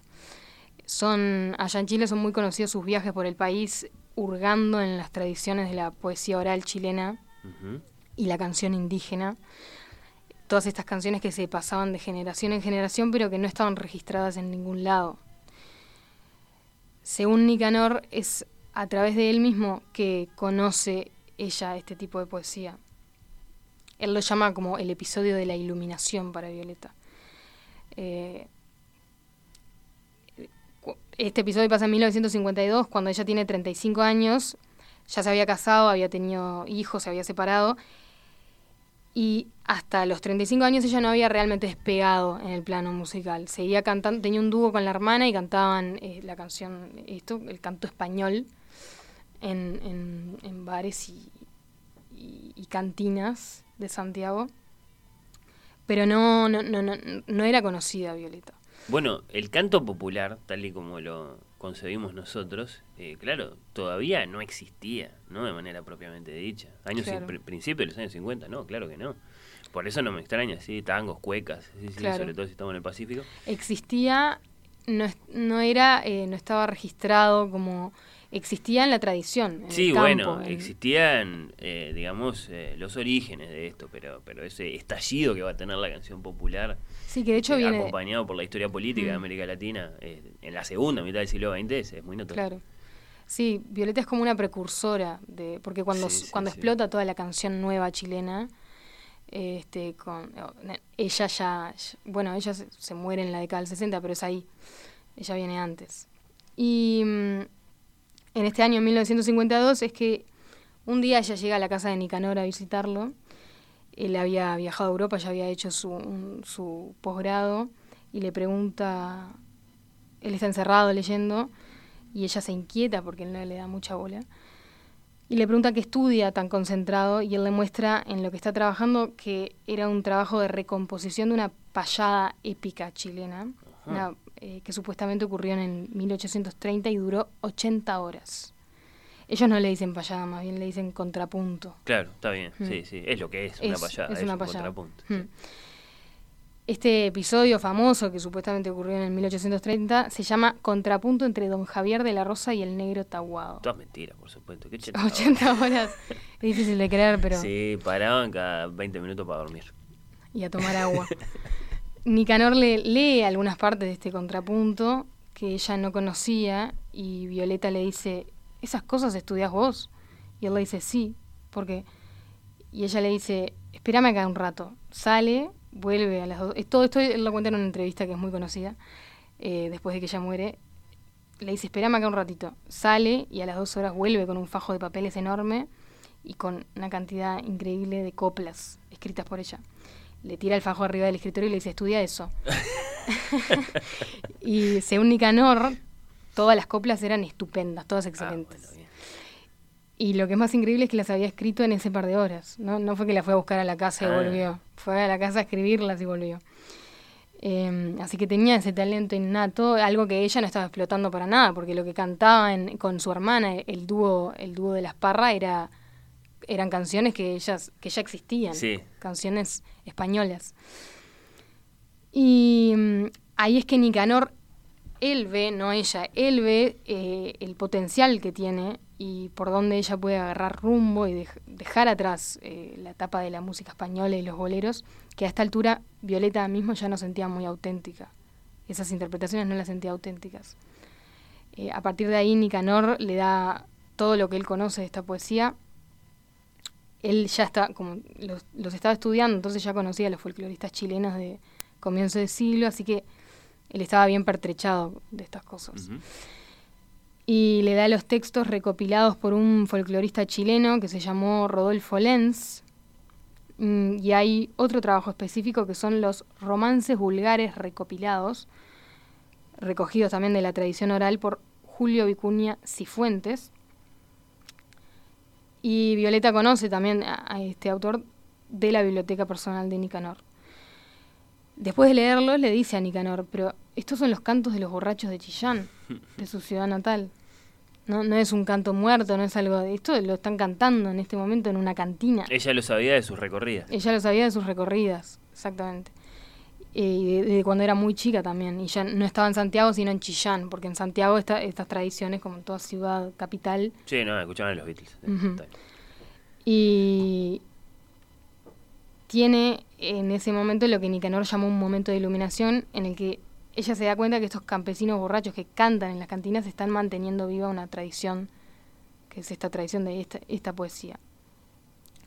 Entonces lo hablan un tiempo y alentada Violeta por Nicanor toma la decisión de investigar a fondo esta música y poesía que seguían cantando los campesinos y provincianos en los pueblos de Chile. Y este rol que Nicanor le propuso, se le ocurrió a él, a Violeta, e- este, este ejercicio de recopilar eh, toda esta tradición autóctona, era el mismo rol que había tenido eh, por los años 20 Federico García Lorca en España, cuando su profesor Manuel de Falla andaba eh, preocupado porque se, porque se pudiera perder la tradición del cante hondo, que es el canto hondo, que era un estilo vocal del flamenco andaluz. Entonces lo manda García Lorca en los 20 a recorrer los campos y a agrupar esos cantos. Es muy probable que Nicanor tuviera esto en mente y se lo dijera a Violeta cuando, cuando le propuso esta tarea, porque él mismo era un admirador de García Lorca. Eh, había sido directamente influenciado por él para su primer libro, que fue El cancionero sin nombre, que ahora no me acuerdo en qué año salió, pero fue bastante previo a poemas y antipoemas. Hmm. Habría que ver cuándo aparece la palabra musicología, ¿no? En, en la historia cultural, pero e- era eso lo que estaban haciendo. Exactamente. Sí, ya existía en realidad. Eh, ya el- lo que Violeta se propone hacer ya existía. Existía dentro de los ámbitos de la academia, no como un ejercicio artístico. Sí, sí, sí, Vamos sí. a escuchar. Bueno, acá tenemos a Lauro Ballestarán como máximo exponente de Claro. esta disciplina, ¿no? Y bueno, tantos otros. ¿Qué vamos a escuchar? Arauco tiene una pena, se llama esta canción. Arauco tiene una pena que no la puedo callar. Son injusticias de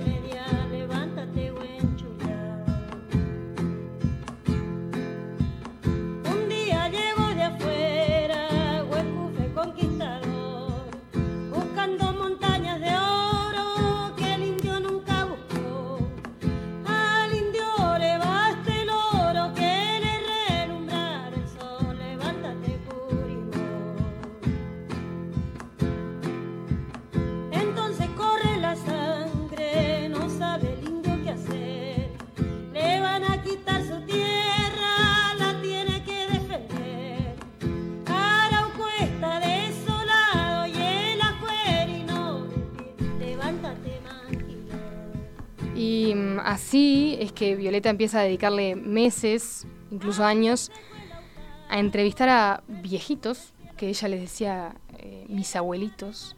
Se iba, dejaba a los hijos, organizaba a su, a su familia un poco, a su pareja que ya tenía una nueva. Eh, dejaba a su hijo muy chiquito con algún conocido y se iba meses a- a recorrer Chile. Empezó yendo por pueblos cerca de Santiago, pero después esa tarea se, se extendió. Y mm, tocaba las puertas y preguntaba a ver si había algún adulto mayor que supiera canciones, que supiera cantar. Y, así es que conoce a muchos personajes este, que, le, que le cantan y ella recopila todo eso que escucha y saca canciones que son eh, canciones que ella escuchó y que no están en ningún lado escritas ni grabadas. La tradición oral La tradición oral. que existe eh, incluso eh, desde mucho antes que la poesía misma, por supuesto, ¿no? La poesía comienza siendo oral, así que Exactamente. eh, eso que estaba haciendo Violeta Parra en el corazón del siglo XX es una cosa muy, muy vieja y muy linda. Por cierto, acá Graciela dice que hay un lindo documental sobre la vida de Violeta que se llama Viola Chilensis. Hmm. Estaba curioseando ahora. Bueno, gracias por la recomendación. Sí, hay una película también. Este, no me acuerdo ahora cómo se llama, creo que es del año 2011. Y, y es una película que no, no la vi, pero lo único que puedo decir es que la protagonista es igual a Violeta Parra. Pero hablaron bastante bien de esa película. Vamos a curiosear. Y bueno, nada, este, era así de simple. Ella tocaba la puerta, preguntaba a ver si había algún viejito, alguien mayor de 60 años que supiera cantar, que supiera canciones, no que supiera cantar, y así iba conociendo. Y como te decía, no era que no hubiera académicos ya ocupándose de, esto, lo sabía, pero ninguno con el método que ella tenía, ni con su compromiso, eh, de- por amor al arte, digamos. Mm, lo- los los académicos estaban más bien en, en una tarea de investigación y, y de recopilación de información y ella estaba ahí porque le encantaba, les decía mis abuelitos. Y, y el interés de ella excedía por mucho al interés de los académicos, o sea, dejaba su vida para irse por, eh, a- por la- las carreteras a, a escuchar canciones. Y ella ni siquiera cantaba, no llevaba la guitarra, nada. Iba a escuchar. Una libretita no. Mm. Qué lindo. Violeta se fue a los cielos. se llama la película. esa es la película, sí. Sí, sí, sí. Este, y la actriz que hace de, de Violeta, estaba leyendo que la película la hicieron con la colaboración de Ángel Parra, hijo de Violeta Parra, bueno, se llama Francisca Gavilán. ¿Vos decís que es igual? Es muy parecido. En la película, en la película del Sí, tráiler. sí, el está muy bien ¿no? hecha la caracterización, digamos. Mm. Perfecto, perfecto. ¿Qué más nos vas a contar? Y mm, esta, a- acá es cuando ella se entera por primera vez que el folclore chileno se basaba en dos ramas, eh, que es el canto a lo divino, por un lado, y el canto a lo humano. El canto divino se centraba en temas religiosos y, y en, su, en, en sus letras deambulaban sabios, reyes, eh, personajes del Antiguo Testamento, grandes historias bíblicas como el diluvio universal o eh, David y Goliat, yo qué sé, o, o Jesús en el Nuevo Testamento. Y la segunda rama, que era el canto a lo poeta, se dedicaba, en cambio, a los asuntos terrenales, eh, al amor, la política, la historia, la sociedad contemporánea. Entonces, es, es- ella cuando sale a recorrer el país es que se entera de todo esto y, y- y se, se mete de lleno en esta tradición. Y al mismo tiempo, eh, Violeta fue haciendo suya en el papel escrito una tradición que también le había mostrado su hermano mayor, que fue la décima. La décima es eh, una, una estrofa de 10 versos de 8 sílabas. Y con las décimas es que ella escribe su autobiografía en verso, que se llama así, autobiografía en verso. Que leí por ahí que es quizá la obra en décimas más extensa de, Mirá. sí, producida en Latinoamérica. Hmm. Y bueno, sí. No sé qué tan larga es. Eh, no sé, claro, si, si, si para escribir la autobiografía de uno es la forma más adecuada, pero bueno, es Violeta Parra, ella lo puede hacer. Sí, yo acá tengo un libro que se llama Después de vivir un siglo, que es de Víctor Herrero, y tiene varios fragmentos de esas décimas. Y acá, por ejemplo, es- este es uno de los... De lo- de- acá está relatando uno de los encuentros con, con uno de los viejitos. Sí. A ver, ¿para qué lo estoy buscando? Me quedé pensando, después de vivir un siglo, se refiere a Nicanor, porque ella vivió exactamente medio siglo. No, se refiere, bueno, podría ser, pero se refiere a la canción Está bien, está bien. Volver a los 17, Ah, que, que dice, después, ahora, ahora, ahora. volver a los 17 después de vivir un siglo. Y... mm, Uy, no lo encuentro. Bueno, te me- acá, tengo, acá tengo un ejemplo de una décima, Sí. por ejemplo. Dice, con esas niñas aprendo lo que es mancera y arado, arrope zanco y gloriado, y bolillo que está tejiendo, la piedra que está moliendo, siembra, apuerca, poda y trilla, en parva, corta y vendimia. Ya sé que es la cizaña y cuántas clases de araña carcomen la manzanilla. Mm, Una de sus, de sus experiencias educativas Ahí está. Contá toda tu vida así. en el campo, claro. Difícil, no es para cualquiera. Y después de este periplo que es eh, conocer la, la canción chilena, es que ella empieza a hacerse un nombre. Le dan un programa de radio que se llamó eh, Así canta Violeta Parra. Ahí ya estamos, principio de los 60 por lo menos. No, sí, en la década de los 50. Ah, bien, bien, fue todo Mm. bastante rápido. Fue todo bastante rápido a partir de ahí, a fines de la década de los 50. Eh, pa- le pasan muchas cosas en la década de los 50 también. La llaman para hacer giras europeas, eh, auspiciadas por el Partido Comunista Ajá. y por la URSS. Va hasta Varsovia, allá iba a ir dos meses, se queda dos años, deja a su familia acá, eh, se va a París, después vuelve y también hay un episodio muy eh, que llama mucho la atención de su vida, que ella fue la primera mujer en exponer en el Louvre, en París. La mujer, primera mujer en exponer eh, latinoamericana. Bien. Y, mm, y, allí expuso, claro, no lo dije, pero ella hacía arpilleras, eh, que son tapices tejidos, y, y ahí mostraba también un poco de lo que era la, la, la tradición chilena. Y mm, gracias a, a Nicanor por un lado y, a- y a su vinculación a través de su pareja con el Partido Comunista por otro, y bueno, y Nicanor también estaba un poco vinculado con el Partido Comunista, no, nunca de lleno, siempre fue reticente. Ella siempre estuvo en diálogo con escritores coetáneos, como mi- eh, estábamos hablando justo de Gabriela Mistral, Sí. de, de Pablo Neruda, eh, también estaba Enrique Lin, que ella era muy amiga. eh, Qué grande es la cultura chilena, ¿no? Uno se Gonzalo pone Rojas, A pensar sí. en, en los nombres, claro, sí, sí. Y Y, es- y eso allá, ¿no? En realidad sigue hasta ahora. Sí, y estaban... eh, Bueno, eso era justamente lo que ella quería, eh, lo que ella quería mostrar cuando se iba del país, cuando la llamaban y se iba a Europa y se instalaba a vivir muy precariamente en París. ella lo único que buscaba era que reconocieran en todos lados la cultura chilena. No le interesaba mucho quizás su autoría o, o quién era Violeta Parra. Una gran embajadora. A ella le parecía que lo que estaba mostrando era increíble. E incluso hay anécdotas de que cuando ella cantaba en, en, un, en un bar parisino, pedía por favor que hicieran silencio y escucharan lo que iba a cantar. Aunque no entendieran las personas lo que estaba cantando, ella eh, y- exigía ese, ese, esa escucha para algo que le parecía casi como milagroso. Tenés, imagino, qué lindo, ¿no? Eh, algo muy especial elegido para, para cerrar tu columna. eh, Sí. Con la voz de ella, con la música. de Bueno, ella. era esta canción de la que estábamos hablando, que es Volver a los 17. Sí. Es una canción muy linda. ¿Qué le pasó a los 17 a Violeta? Que conoció a Ethan Hawke. No, a los 17, que yo sepa, no le pasó nada. Mm. Pero es una... eh, no, no le pasó nada porque es una... Al revés, es una canción que evoca eh, momentos hermosos de la vida. Y lo, lo, lo paradójico que estas canciones que son tan... hablan de una, de una, de una felicidad tal, pero son las últimas que ella escribe antes de, de tomar esa decisión que fue Sí. quitarse la vida.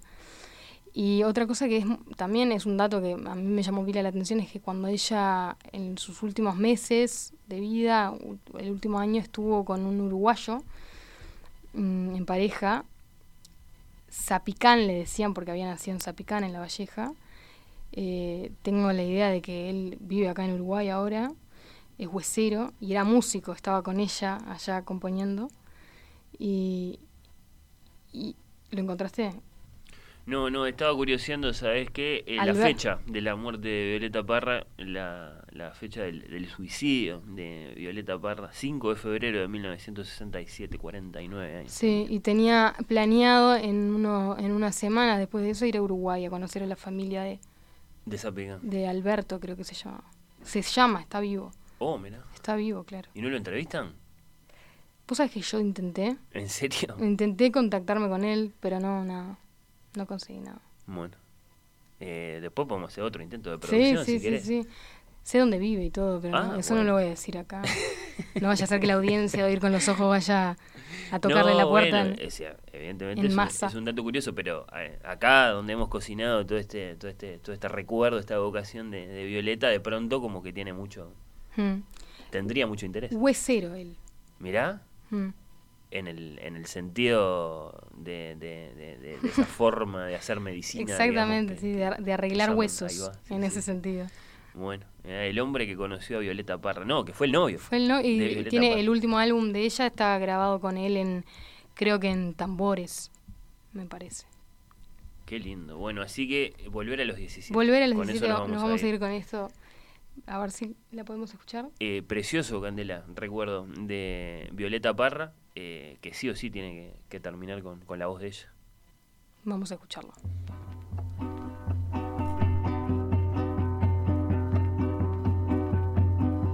Volver a los 17 después de vivir un siglo es como descifrar signos sin ser sabio competente. Volver a ser de repente tan frágil como un segundo. Volver a sentir profundo como un niño frente a Dios. Eso es lo que siento yo en este instante fecundo se va enredando, enredando, como en el hiedra, y va brotando, brotando, como el mosquito en la piedra, como el mosquito en la piedra, y ahí sí, sí, sí. Mi paso retrocedido, cuando el de ustedes avanza, el arco de las alianzas ha penetrado en mi nido con todo su colorido, se ha paseado por mis venas y hasta las duras cadenas con que nos ata el destino. Es como un diamante fino que alumbra mi alma serena. Se va enredando, enredando, como en el muro la hiedra, y va brotando, brotando, como el mosquito en la piedra como el mosquito en la piedra y sí, sí, sí. Lo que puede el sentimiento no lo ha podido el saber, ni el más claro proceder, ni el más ancho pensamiento. Todo lo cambia al momento, cual mago condescendiente nos aleja dulcemente de rencores y violencia. Solo el amor con su ciencia nos vuelve tan inocentes. Se va enredando, enredando como en el muro la hiedra y va brotando, brotando como el mosquito en la piedra. Como el mosquito en la piedra y sí, sí, sí. El amor es torbellino. Oír con los ojos. La quinta.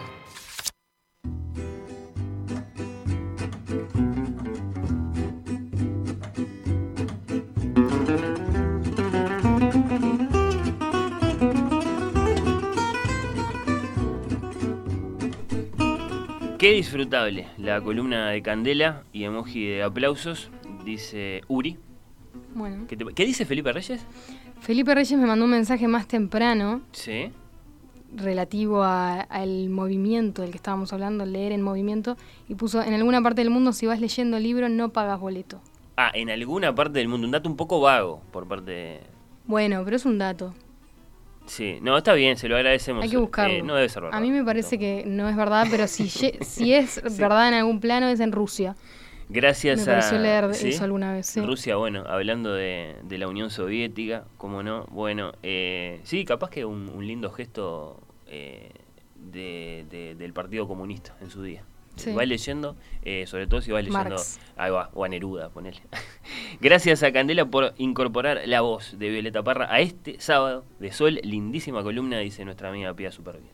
Bueno. Candela, ten- tengo más mensajes para, para leerte, pero quiero saludar en este momento. No, pero ya la saludamos, a Natalia Nachu Mardero, ahora en estudio. Ahora en, en vivo y en directo. Aunque estuve en vivo también.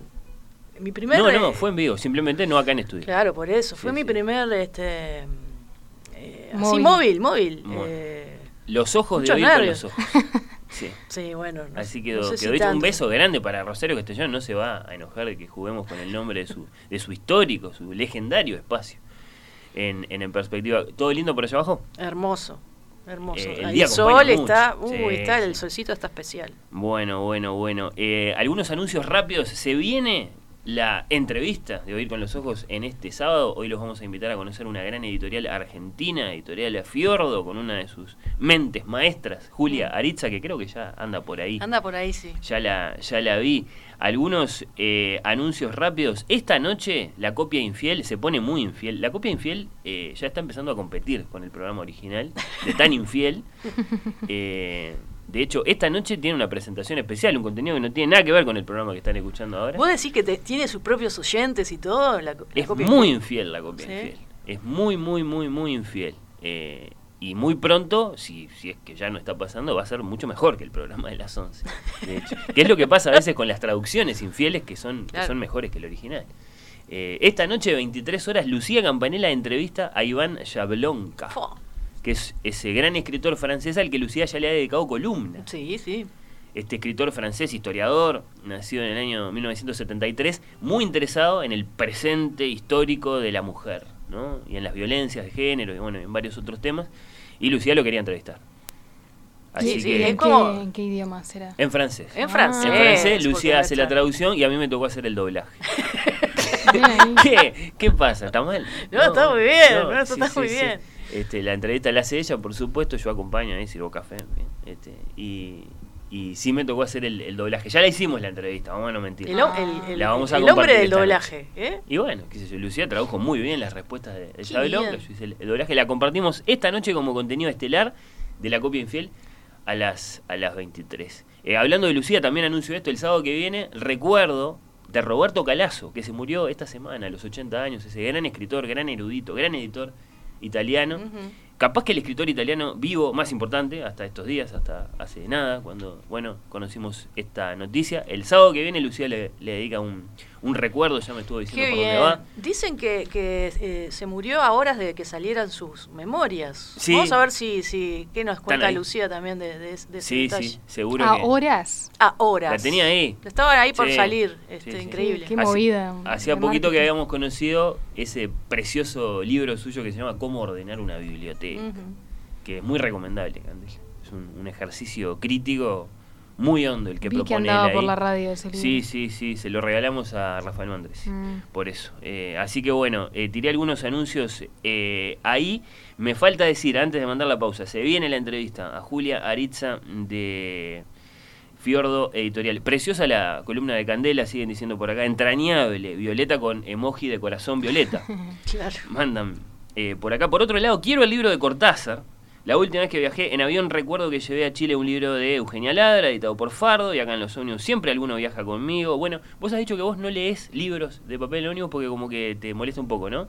Me mareo. Sí, sí, le pasa, le pasa Eso a varios. Lo he eso. escuchado muy seguido. eso. Qué raro. Es raro. Es sí, un fenómeno que tiene que ver con, no sé, con los motores, con, con, con ese, ese ronroneo tan particular La de nuestro dificultad de, de- de que la mirada eh, mantenerla en algo fijo y se mueve todo y no sé, algo pasa. Otra cosa en un tren en Japón, ponele.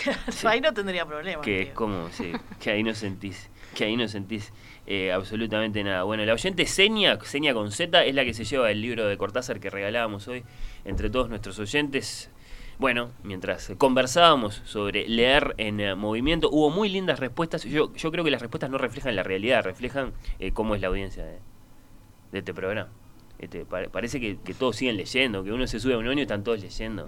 Libro de papel, mentira, están todos con el teléfono, todos con TikTok. Bueno, eh, Candela, te despedimos a ti, muchas gracias por habernos acompañado eh, en este sábado como en todos los últimos sábados Me del mes. encantó. Voy a quedarme acá a escuchar la entrevista. Uy, qué bueno, qué bueno. Muchas gracias en serio por, por haber estado ahí. Nati, pausa y nos metemos con la entrevista. Sí, dale.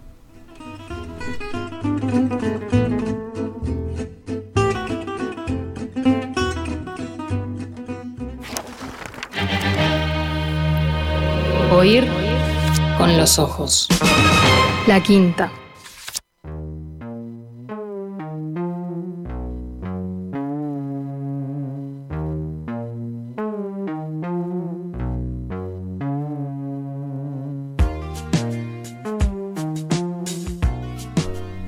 A partir de este momento los invitamos a conocer, diría, los obligamos a conocer, si es que no la conocen todavía, una gran editorial argentina, la editorial del pájaro de bufanda amarilla, que ha publicado libros, mm, bueno, de John Williams, eh, Richard Yates, de Joan Didion, de J.G. Ballard, de Shirley Jackson, de Ann Carson, de Joyce Carol Oates, de Sara Gallardo, la de los galgos, bueno, libros que se encuentran fácilmente, vale decir, en librerías uruguayas, una editorial que publica ficción y no ficción, que pone un cuidado muy especial en la presentación física de sus libros, el diseño, la impresión, que prioriza publicar buenas traducciones del inglés como de lenguas menos frecuentadas.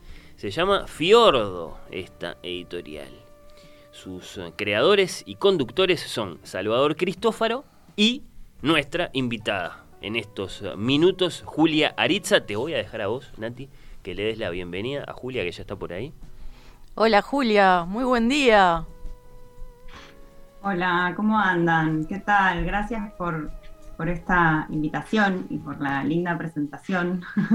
Un placer tenerte esta mañana y bueno, gracias por, por ocupar eh, parte de tu sábado con nosotros. ¿Dónde, ¿Dónde te encontramos en este momento? ¿Dónde estás? Estoy, no estoy en, en Buenos Aires, estoy en Córdoba, en un Ah. lugar bastante alejado de, de la ciudad, así Sí. que eh, por eso les había anticipado que podía llegar a haber algún problema de conexión, pero por suerte no, es un día radiante, sin viento, así que bueno, a menos que, no sé, se caiga algún poste, deberíamos, debería salir todo bien. Por ahora, precioso. Días espléndidos en Córdoba y en Montevideo. ¿Qué tal? Eh, Julia, eh, para, para romper el hielo y que nos cuentes un poco este, este interés por el mundo de los libros. Eh, ¿De dónde nace tu interés y amor por los libros? ¿Qué recuerdos tenés como iniciáticos en este mundo? Iniciáticos. Em, bueno, mi- en mi casa se leía mucho. Mi- mis, mis viejos son, digamos, hicieron carrera universitaria, después siempre estuvieron muy vinculados a, a la palabra. Mi papá trabajó en- como periodista.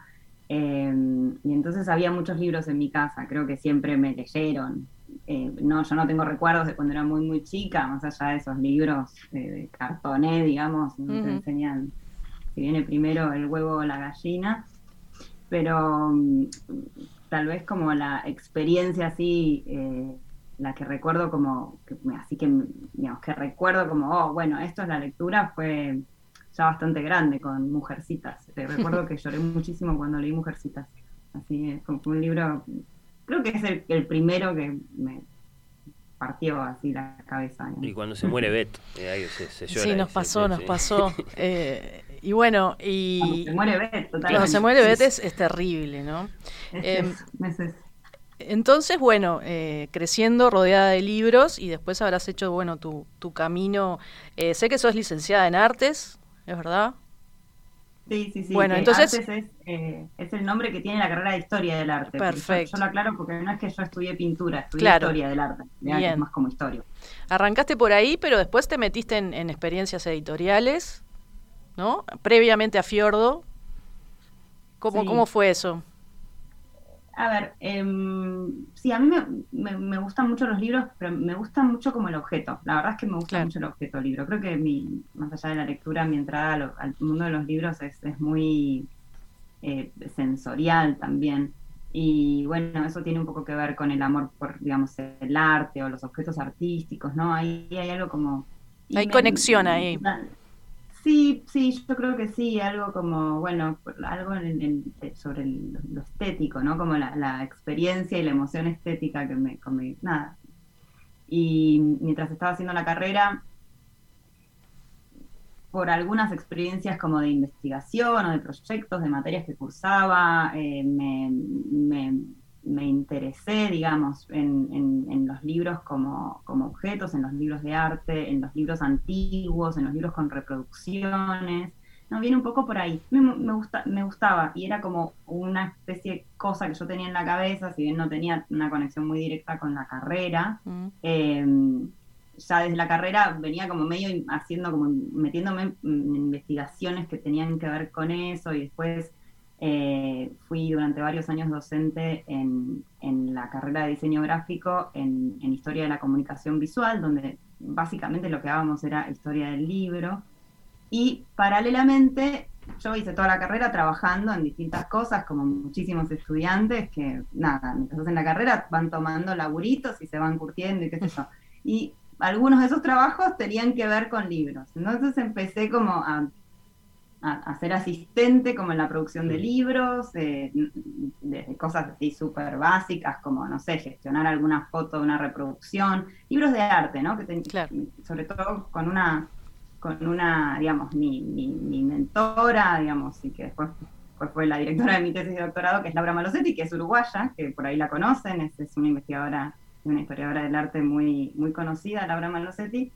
Eh, yo la, la asistí, digamos, en muchas investigaciones cuando ella estaba eh, trabajando en diferentes libros y bueno, ahí empecé a trabajar como en libros vinculados con proyectos artísticos. Bien. Un poco haciendo todo tipo de asistencias y después me metí en la corrección y empecé a corregir, empecé a corregir libros. Y ahí empecé después a corregir un, un- un periódico, el, el, el- Le Monde Diplomatique, la edición Conosur, y, y- y de ahí, en, trabajando en el Diplo, empecé a corregir libros que salían en, en Le Monde Diplomatique, y bueno, nada, empecé a, a corregir. Me metí sobre todo por la corrección. Y Bien. editorial vino después. Bien, Era bueno, vamos, vamos a, a meternos en esa fecha, en el 2012, año en que nace Fiordo este, Editorial. Y según ustedes han comentado por allí, eh, Fiordo nació más del amor a los libros que de un análisis de lo que faltaba en el mercado. Me gustó esa, esa, este, esa frase porque... Bueno, se, se traslucía de lo que contaba recién. Claro, le, le fue el- tomando el, el gusto, el, el placer amor, a hacer eh, libros. a hacer libros. Bueno, ¿qué, en ese momento, eh, Julia, ¿qué imaginaban? ¿Qué libros estaban ustedes soñando con editar en ese momento? Mm. Esa pregunta es re difícil porque es muy difícil difícil como anticipar, sobre todo porque nosotros no veníamos, primero que no veníamos del mundo del libro y segundo que tampoco tenemos una formación ni estábamos vinculados con nadie que nos pudiera como explicar como digamos el panorama digamos, comercial también eh, de- de- del libro. Claro. Eh, y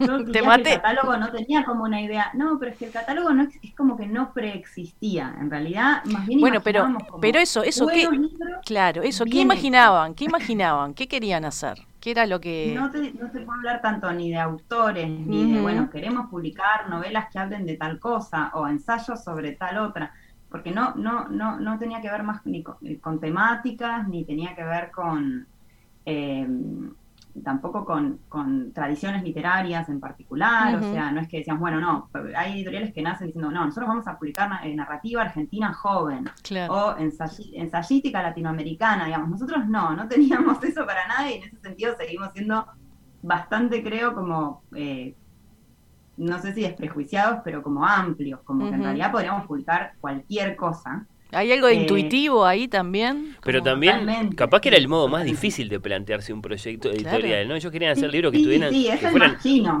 Pero es raro, que es raro además, Sí, sí, sí. eh, Julia, porque uno ve eh, el catálogo de, de Fiordo y, y para mí tiene tremenda coherencia, ¿no? Como una cosa súper pensada.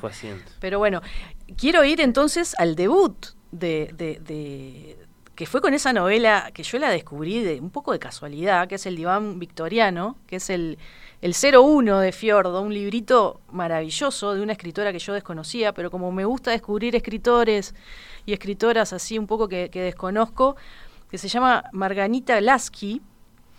¿Y por qué Lasky y por qué este libro para arrancar? ¿De dónde salió ¿cómo esta, esta novelita tan, tan particular? Bueno, cuando empezamos a, a pensar la editorial, ahí sí, empezamos como a leer con esos ojos de buscar, ¿no? Buscar Claro. títulos y leímos un montón, leímos un montón de material en español, sobre todo leímos muchos autores esos latinoamericanos de los de- que habían salido como en, en- en editoriales eh, que ya no existen, muchos de los 60, de los 50. Y empezamos a barrer también muchos catálogos extranjeros, eh, sobre todo de editoriales pequeñas que nos gustaran.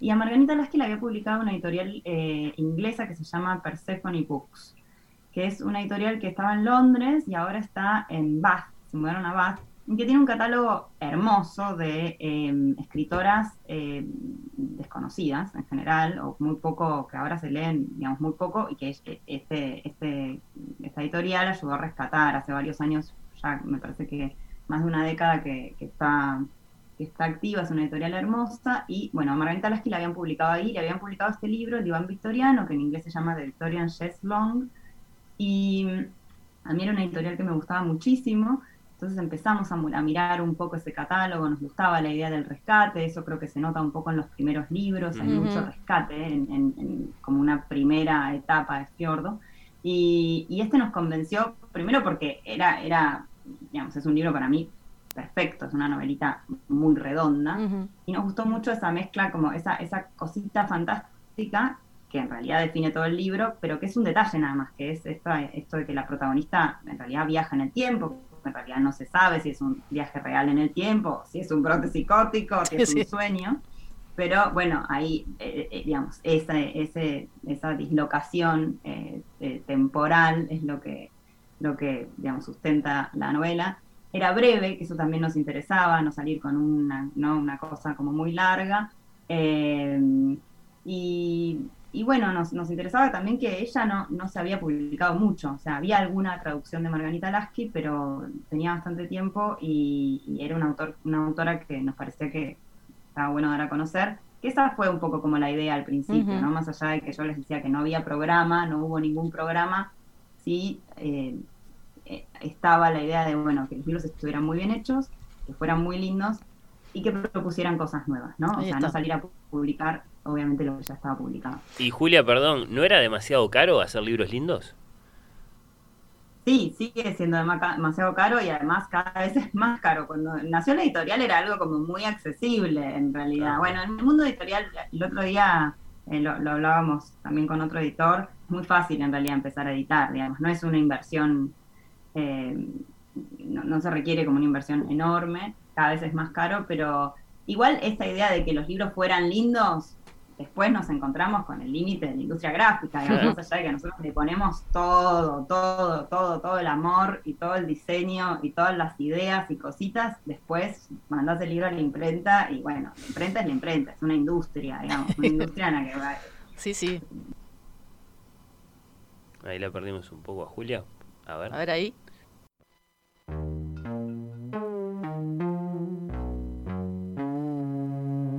Empezamos la entrevista con Julia Aritza de Fiordo temiendo que pasara algo con la conexión. Parecía que no, de pronto pasó. Pero bueno, la, la tenemos por ahí eh, vía telefónica. A ver, Julia, ¿cómo nos escuchás ahora? Sí, sí, los escucho muy bien. Estamos eh, Bien. conectados en múltiples plataformas. sí, sí, sí, sí. Eh, Julia, eh, estábamos hablando de, ese librito hermoso que, era el, eh, el debut de ustedes con el diván victoriano, pero después sucedió algo muy interesante con otro libro que es Stoner, del escritor John Williams, un, un- un escritor que ignoto que su novela había sido editada en 1965, ignorada por la crítica en su tiempo, y creo que hoy en día es indiscutible que es la estrella de la editorial, o una de las grandes estrellas de la editorial, porque bueno, tuvo un éxito increíble. Este, además que es una novela espectacular, pero hay muchas novelas espectaculares en la vuelta, y Stoner la verdad que se ganó un, lugar de, privilegio en las, en las bibliotecas de- del Río de la Plata. Eh, ¿Le sorprendió este éxito? ¿Qué- ¿A qué se debe esto que pasó con Stoner? Que además quiero que me cuentes un poco de esa edición preciosa este, eh, de tapa dura que, que lanzaron hace, hace muy poco. Bueno, eh, hay varias cosas ahí. ¿A qué se debe? Esa te la, había- te la recontra debo. Eso para mí es como la pregunta del millón de dólares. No, como vos decías, hay muchas novelas muy lindas, eh, hay gran literatura y libros que no tienen ese, ese, que no pegan así, que no tienen ese, ese éxito, esa llegada a los lectores. Para mí, eso es uno de los mayores misterios de cómo funciona la cultura y la cultura de masas también. ¿no? Me parece que hay algo que cuando agarra envión es exponencial y creo que eso es lo que pasa con los bestsellers, ¿no? Como que de repente se arma una red de recomendaciones y eso es lo que, bueno, sustenta el fenómeno. Más allá de que la novela se la banca, se la recontra Claro, banca, claro. obviamente, es una novela hermosa, como muchas otras que, de las que tenemos en el catálogo y tienen otras editoriales también. Eso a mí me gusta decirlo porque yo no pienso que Stoner sea única, digamos, en Claro. su género, más allá de que la, me- me- es una novela que me gusta mucho. Eh, el autor sí, eh, pero eso pasó en todo el mundo, digamos, no es que nosotros, eh, nosotros tuvimos la suerte de poder publicarla en Latinoamérica. Eh, la había publicado inicialmente en español una editorial española que se llama Baile del Sol, que es una editorial eh, que está en, en Canarias, y entonces eh, era una edición que había llegado muy poquito a Latinoamérica. Y nosotros, justo cuando ellos acababan de renovar su contrato eh, por los derechos, les preguntamos si querían sublicenciar esos derechos y nos dijeron que sí. Entonces fue como justo un momento, digamos, una coincidencia muy feliz que hizo que pudiéramos publicarla acá y, y en realidad era algo que, digamos, no, no es que estaba dicho que iba a pasar, pero era algo que podía pasar porque había pasado con otras Claro. traducciones de la novela Claro. eh, que se venían dando como en los últimos 10 años, ¿no? En Francia, bueno, con muchísimas lenguas. Eh, pero bueno, nosotros obviamente no sabíamos lo que, lo que- exactamente lo que iba a pasar con la novela. De hecho, nuestra primera tirada fue muy chiquita, fue de 1500 ejemplares. Uy, qué. Esa tirada salió mal, eh, salió con unos pliegos repetidos, iba a salir en marzo el libro y cuando se lo mandamos a Juan Forn apenas salió, nosotros no lo habíamos releído, o sea, lo recibimos a la imprenta y, y Forn lo pidió, se lo mandamos, fue el primero que lo leyó y dice, chicos, ustedes se dieron cuenta de que este libro tiene dos pliegos, unos pliegos No. repetidos, ¿no? ¿Los Así 1500 que, bueno, ejemplares así? los 1500 ejemplares. De hecho, esta edición se mandó a destruir y no sé bien qué pasó, pero me parece que está circulando. Hay algunos ejemplares que circulan, bueno, no sé. muy, muy, muy incierto Pero eso se, pero se bueno. puede cotizar, ¿eh? Se puede cotizar en el mercado en este negro de los coleccionistas. Yo tengo unos guardados, pero bueno, sí, nos han llegado comentarios de que había unos ejemplares circulando que no deberían haber circulado. Y el libro ter- terminó saliendo en abril y ahí, bueno, apenas salió, en abril de 2016, apenas salió, ya ahí al toque tuvimos que reimprimir y, nada. El resto es historia, digamos. Fue como que eh, ese libro es una gran cosa para editorial y también es una gran, digamos, una gran responsabilidad mantenerlo, ¿no? Todo el tiempo porque va por su por su edición, su decimocuarta edición y hay que hay que todo el tiempo tener a las librerías alimentadas de Stoner para que también eh, bueno, nada, eh, lo, lo- lo ofrezcan a nuevos lectores que increíblemente sigue habiendo porque es un libro que leyó mucha gente. Hay reseña, Julia, de, de Forn por ahí, Forn que se murió eh, hace, hace, hace tan Sí. poquito. ¿Está por ahí esa reseña para leer?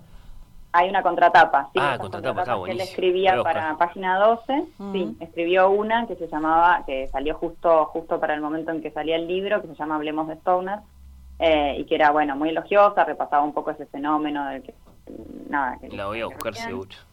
Bueno, y sacaron una edición hermosa también de... Sí, que no es de tapa dura. Ah, no es de tapa dura. Opa. Parece de tapa dura, ese es el, esa es la gracia, digamos, del diseño, parece de tapa dura, como una tapa dura entelada. Mm. Y nos pareció que sí, que ya era hora como de renovar, hace cinco años que se publicó, esto es el, digamos, el quinto año de, de la edición de Stoner en, en Fiordo, y, y nos pareció que ya no necesitaba como mayor presentación, porque Claro. pudimos también hacer ese juego con el título de.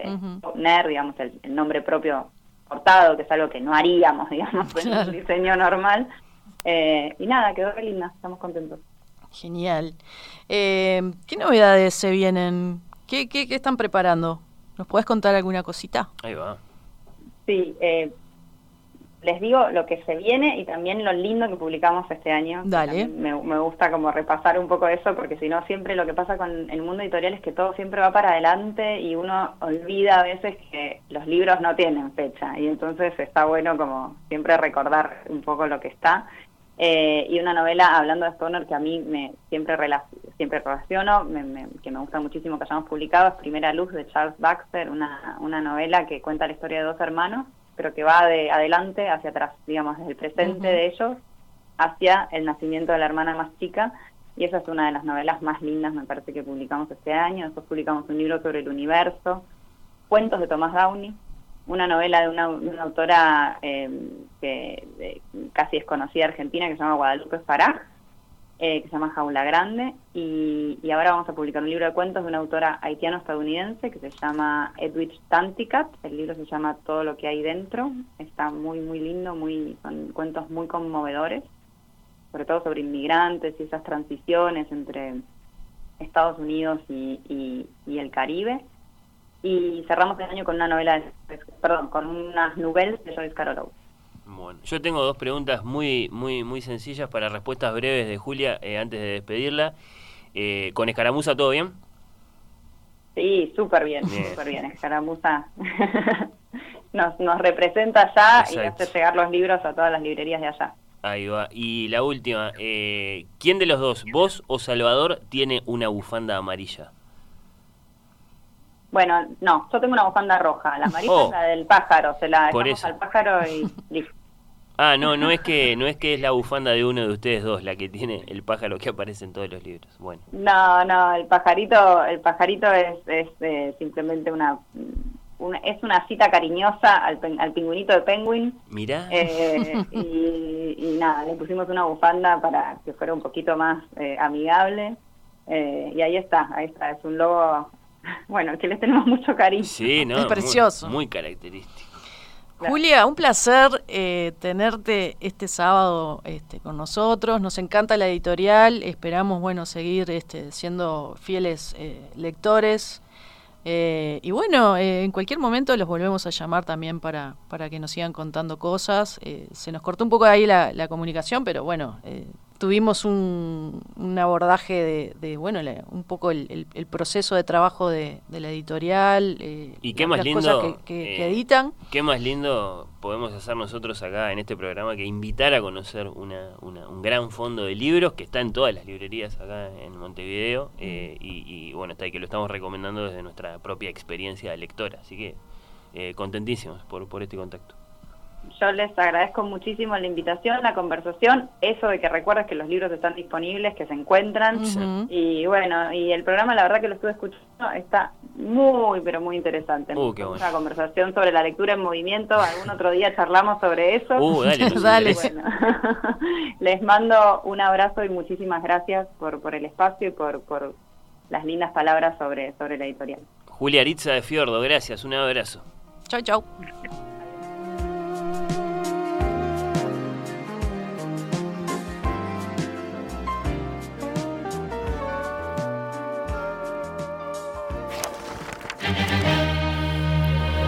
Oír con los ojos. La quinta.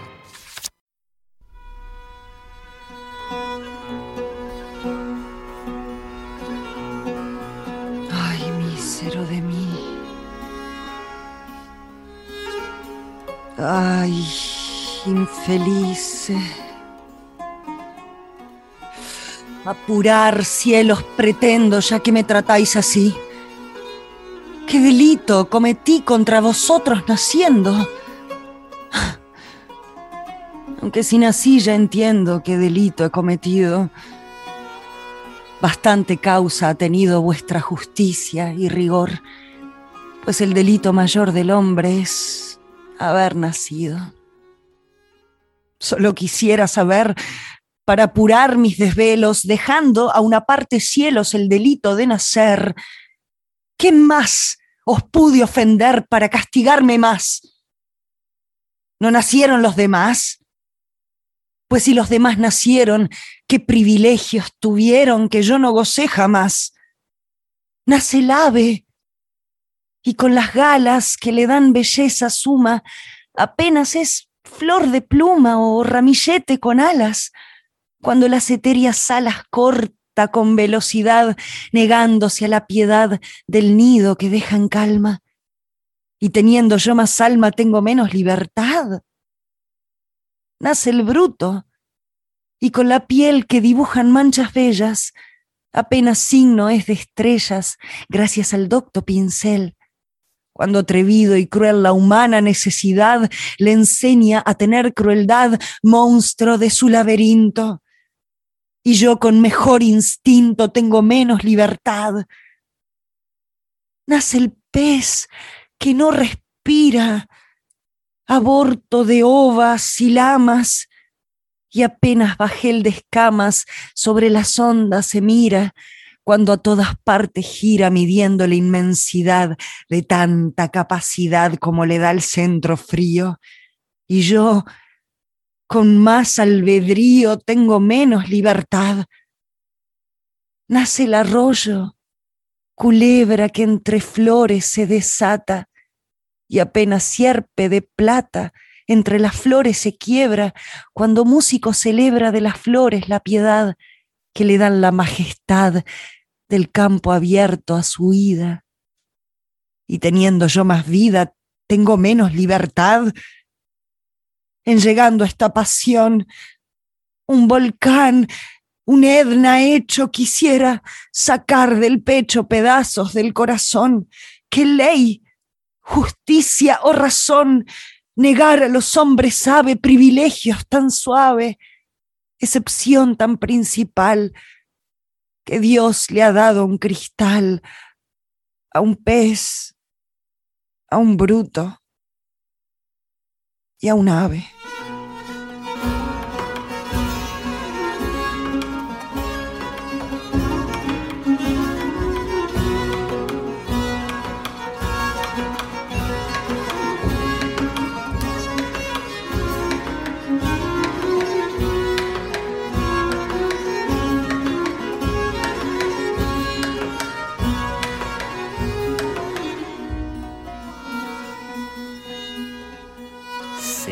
Señoras y señores, habló Segismundo. Lectura dramatizada de nuestra primera actriz, Maya Francia, porque las obras de teatro, obras de teatro son. Esto es, Gigantes de la Escena, tercera estación, seguimos viajando por la historia del teatro universal. Atrás quedaron o mejor dicho en radiomundo.uy, quedaron para escuchar en cualquier momento la Medea de Eurípides y esa compleja función política y humana que cumplía la tragedia en la Grecia de Pericles hace dos sábados, el sábado pasado, ese monstruo popular, histórico y patriótico del siglo de oro español, Fuente Ovejuna, de ese gran genio verbal que ha sido Lope de Vega. Y hoy, Hoy, ¿en qué profunda y barroca aventura filosófica nos metemos con este drama, no exento de toques de comedia? Llamado para la memoria La vida es sueño. Bueno, nos lo cuenta a partir de este momento la creadora de Gigantes de la Escena, Maya. ¿Cómo andás? Un nuevo episodio. Estar en esta estación, como bien decís, eh, y estar compartiendo acá, bueno, un, un episodio más, un programa más de estos gigantes de la escena. Estamos en el siglo oro español, que ya habíamos empezado a transitarlo en el programa pasado con el gran Lope de Vega. Y ahora seguimos con Calderón de la Barca, que es otro monstruo eh, realmente que ha dado este tiempo.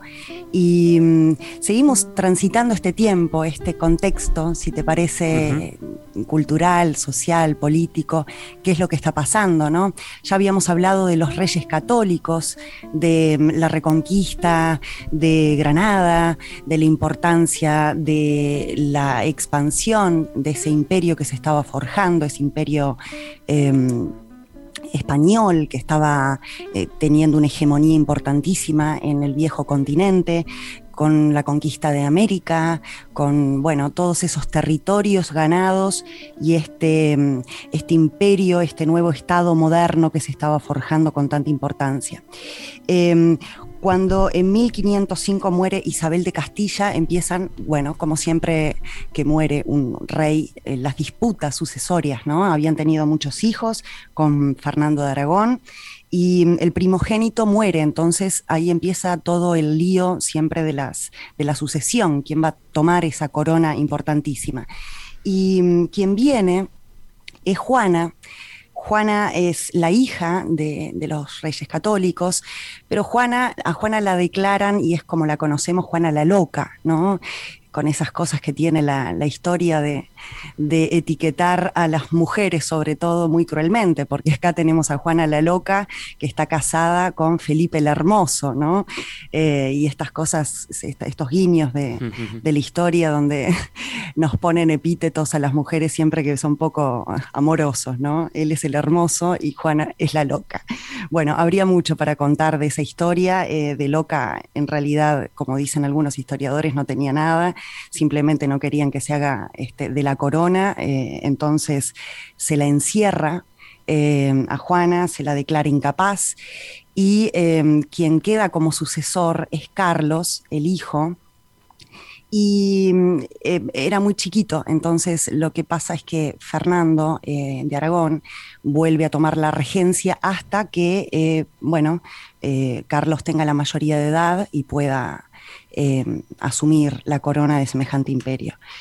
así es que muere Fernando, Carlos tiene 16 años aproximadamente y ya consideran que está capacitado para heredar el trono y en 1516 se convierte entonces en el flamante Carlos I de España. Tres años después va a asumir otro título muy importante que es eh, heredar la corona de su abuelo paterno, eh, la, rama de, Felipe, de su padre Felipe el Hermoso, que es la rama de Maximiliano eh, I de Habsburgo, ¿no?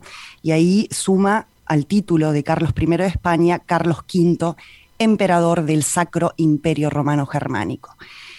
Bueno, eh, como verás, lo que, lo que toma es un imperio colosal, ¿no? inmenso, muy difícil de, administrar.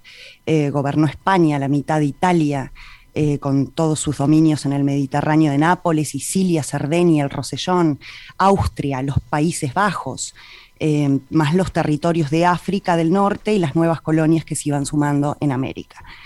Bueno, eh, según los historiadores, este fue un gobernante bastante propenso al diálogo y la negociación, no, dejaba, de ser un, renacentista con, ínfulas de humanista y, un corte, eh, bueno, de ese nuevo hombre abierto, pero también era intransigente, feroz en su empresa expansionista y es el prototipo de monarca imperialista concebido por el Renacimiento, ¿no? Está cada vez más endeudado, todo lo que es la financiación de las campañas para sostener semejante imperio van a ir resquebrajando las arcas de, de la monarquía hispánica y van a ir, eh, bueno, va a tener un momento de mucho esplendor bajo su mando, pero también muy conflictivo a nivel económico, ¿no? Y a lo largo de sus mandatos también lo que sufre son muchísimas insurrecciones eh, por esta gran fragilidad eh, fiscal, conflictos permanentes abiertos en varios frentes, ¿no? Em, se casa con Isabel de, Portugal, va a tratar de reforzar alianzas ahí, procurándose un respiro. Y le tocaron desafíos sumamente importantes, consolidar sobre todo los terrenos del imperio en América, ¿no? Y determinar un orden político y jurídico. Entonces, bueno, apoyó la expedición de Magallanes, creó el Consejo de las Indias, eh, hay mucho para, hablar de él, tenemos poquito tiempo. Lo que te quiero contar, Fer, es que lo más importante de su, digamos, de su eh, imperio, ¿no? Eh, es que se propuso, como, como era el monarca con mayor territorio europeo bajo su mando, asume enseguida un destino que va a ser casi mesiánico, ¿no? que es restaurar un imperio cristiano universal. Lo que él quería era un, imperio unificado, ¿sí? católico. Y es como una cruzada a la que se manda, muy difícil porque los otros estados están también tratando de independizarse, entonces no se le van a hacer fácil. Sobre todo va a estar esto obstaculizado permanentemente por Francisco I de Francia, que va a ser su gran rival eh, que le va a poner este, permanentemente em, conflictos y disputas por territorios y lo va a hacer todo muy difícil. Eh, y después también su gran talón de Aquiles va a ser la reforma protestante. Em, imagínate que estamos en un cisma religioso, espiritual, entonces eh, el mundo se está partiendo a la mitad eh, ¿no? con esta reforma iniciada por Martín Lutero y mm, sacudió toda la cristiandad, entonces esa empresa de, Carlos V, emperador, de constituir un imperio universal católico, este, no va a ser posible. A su vez, como sus negociaciones con Lutero van a ser eh, siempre muy difíciles, Lutero le va a decir que no reconoce en él absolutamente ninguna autoridad, eh, ni en él ni en nadie que no sea las Santas Escrituras, las Sagradas Escrituras. Entonces eh, se va a empezar a resquebrajar también su relación con Roma. Entonces va a tener un imperio muy importante pero también muy caótico, ¿no? Muy, con muchos conflictos. Va a estar eh, siempre mirado este hombre como una amenaza para la autonomía de los otros estados, ¿no? sobre todo Inglaterra, que empieza a querer eh, jugar en la primera liga de las, de las potencias de Europa, ¿no? que viene retrasada hasta el momento, pero que después va a tomar un impulso enorme y este, tendremos mucho más adelante lo que es el imperio británico. ¿no? Pero bueno, tenemos eh, un, este, un emperador que este, lo que hace es eh, propiciar una, una, una, propaganda de sí mismo bastante laudatoria. Entonces vamos a tenerlo el Tiziano, el gran Tiziano ahí, eh, que era el preferido el pintor preferido de la corte, haciendo grandes, eh, dejando, inmortalizando su imagen, ¿no? Como este emperador romano. Eh, y va, va, a dejarnos, sobre todo en el Museo del Prado, tenemos grandes cuadros de él, donde lo vamos a ver como quiso ser recordado, ¿no? Casi como un emperador romano eh, con, de corte helénico, ¿no? Tenía pretensiones con esta cuestión neoclásica del renacentismo, tenía pretensiones de ser casi que un dios, de convertirse en un mito. Y después de él lo que va a venir es Felipe, su hijo Felipe II, el prudente, que va a tener también un fanatismo ultranza con la Iglesia Católica, un católico acérrimo que va a defender y que va a, propiciar también ciertas eh, batallas. Em, en, pos de, la Iglesia Católica, pero va a tener un perfil mucho más bajo, ¿sí? mucho más eh, sutil.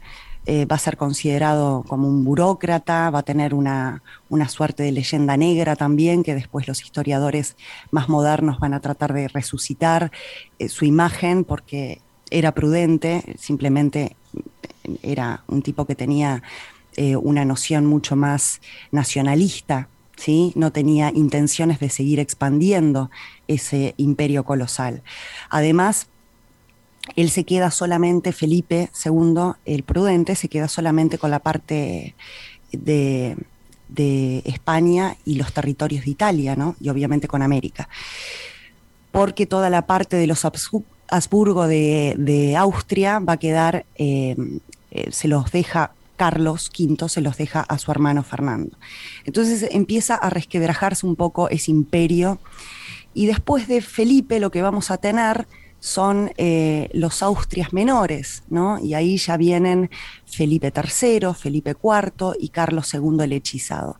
De cada uno tendríamos un programa, pero lo importante que hay que entender acá es que con Carlos V, emperador del Sacro Imperio Romano Germánico, con Felipe II el Prudente, tenemos el auge de eh, esta monarquía hispánica, el auge de este imperio español, los mejores eh, las mejores décadas, tenemos la, batalla de Lepanto, tenemos grandes hitos de la historia que eh, forjaron esta, este tiempo maravilloso, donde las letras iban eh, renaciendo con el arte, con todo el arte, y, después lo que empieza es una decadencia, una gran decadencia, sobre todo por el tema fiscal, ¿no? Era imposible eh, sostener tantas guerras a la vez. Bueno, Maya, tenemos eh, contexto histórico, aportaste muchísimos elementos. Me parece, si estás de acuerdo, hacemos una breve pausa y nos metemos con Calderón de la Barca y con La vida es sueño. Ya seguimos.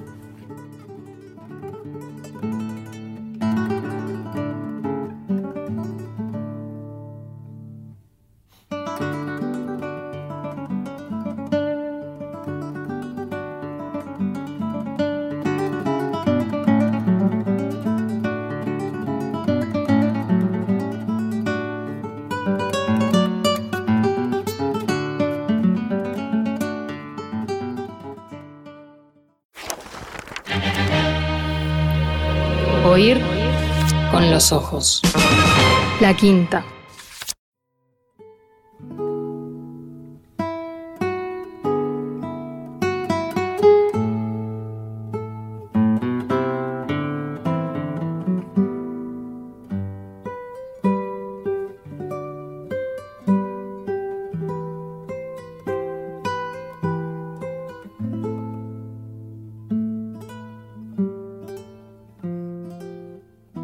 Tenemos contexto histórico, nos tiraste un montón de datos de esos que como vos decías daría para detenerse y, bueno y avanzar por ahí pero bueno eh, eran un poco eh, digamos el, momento de, levantar el telón nada más para ahora sí llegar a Calderón y a su La vida de sueño Exactamente.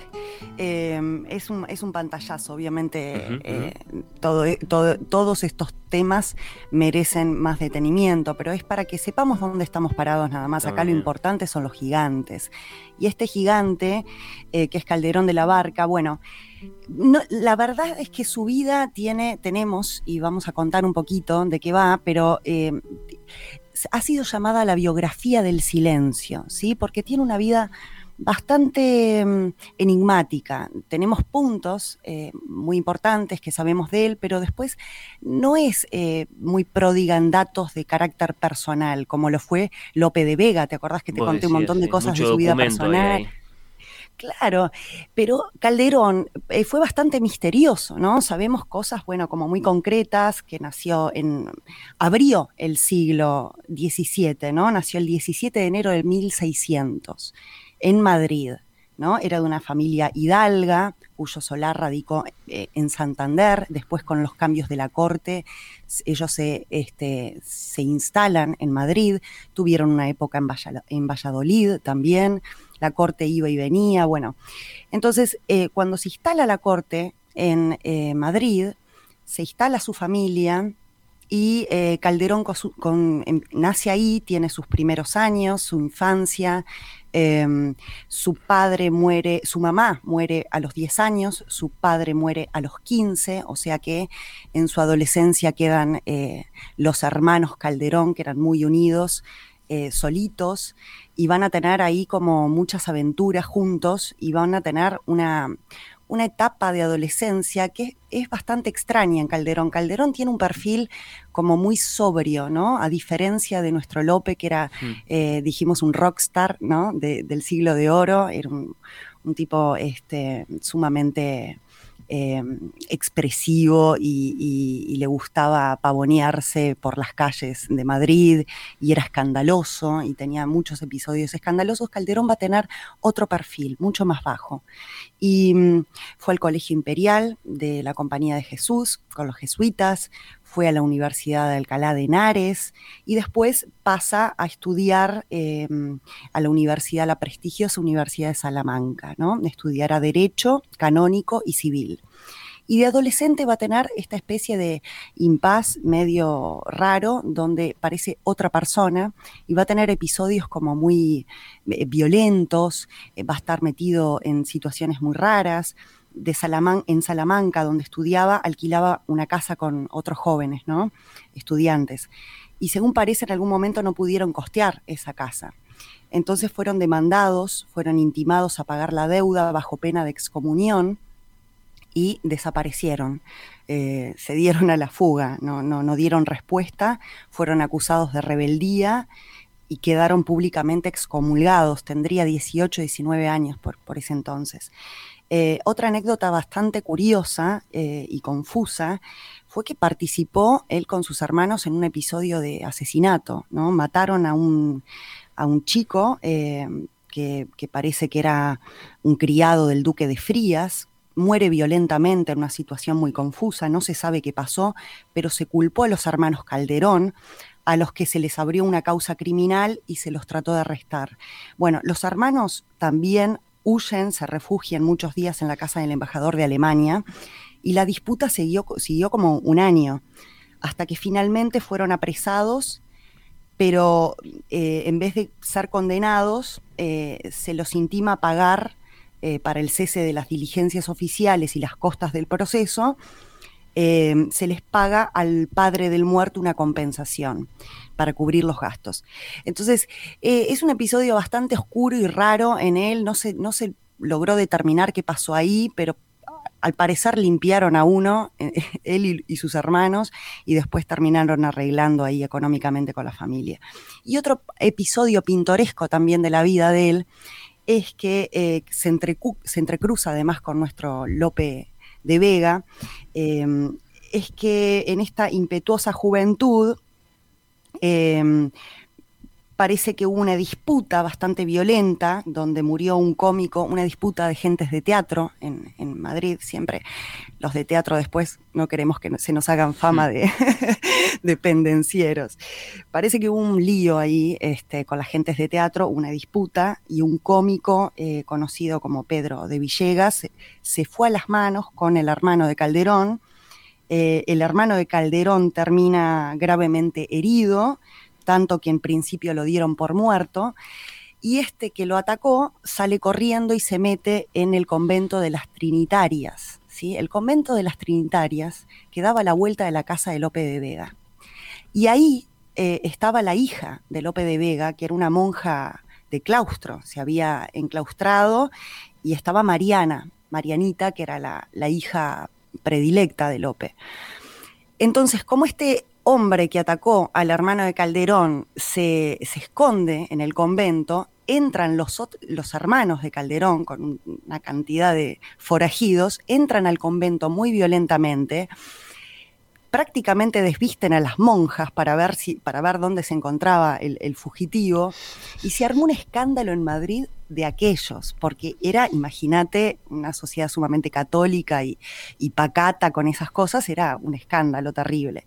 Las monjas quedaron traumatizadas, Marianita, que era muy, muy joven, queda este, con un trauma horrible, entonces salió Lope de Vega a, increparle a Calderón, este, eh, a decirle cómo había ultrajado así a, su, a su, hija, ¿no? Había este, roto la sacralidad del convento. Bueno, esos son los tres episodios así como muy locos de, de, nuestro Calderón, pero después tuvo una vida bastante tranquila, ¿no? Se, se calmó fue creciendo y la década de 1630 fue donde comienza el periodo más fecundo de su larga vida en cuanto a la producción dramática. ¿no? Ahí ya estaba en el servicio del condestable de Castilla, ahí empiezan los primeros autos sacramentales, que fue su gran, su gran materia, digamos. Él cultivó todos los géneros literarios, Calderón. Eh, pero los autos sacramentales son algo que lo definen mucho, ¿no? Eh, ahí tenemos el auto sacramental, por ejemplo, del Gran Teatro del Mundo, que es una maravilla, es realmente una preciosura. Eh, y en el año que muere Lope de Vega, en 1635, eh, ese año empieza Calderón a ocupar el lugar de Lope, ¿no? No lo sustituye, nunca lo va a sustituir porque Lope fue Lope, pero Calderón empieza, empieza como un traspaso de antorcha, ¿no? Literaria y escénica. Y de alguna manera se ha ganado ya el lugar eh, que tenía Lope con su impronta y su propia personalidad y estilo, y se convierta en el responsable del Teatro del Palacio. Es el dramaturgo de la corte del rey Felipe IV. ¿sí? Eh, bueno, va a las creaciones de Calderón, podemos decir también que no, no se estrenaban en los corrales de comedia, no eran para el pueblo originalmente. ¿sí?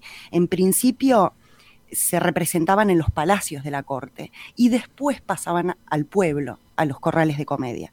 Entonces, eh, al ser representadas originalmente en la corte, tenían representaciones eh, sumamente grandilocuentes, ¿no? Eh, tenía efectos importantes para los recursos de la época, se aprovechó de las locaciones fastuosas de la, de la, corte, de las fuentes, de los parques, ¿no?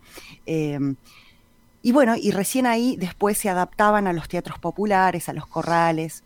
Ahí tenemos en, este, por ejemplo, en la corte, que sus puestas, que tenían una gran parafernalia escenográfica, em, él se, apoyó mucho en un prestigioso italiano que se llamaba Cosme Y, era como una suerte de escenógrafo que, traía efectos desde, desde, Italia como muy impactantes, ¿no? Entonces em, se eh, inaugura, por ejemplo, el Palacio del Buen Retiro, en el Retiro, en Madrid, eh, con una obra de él.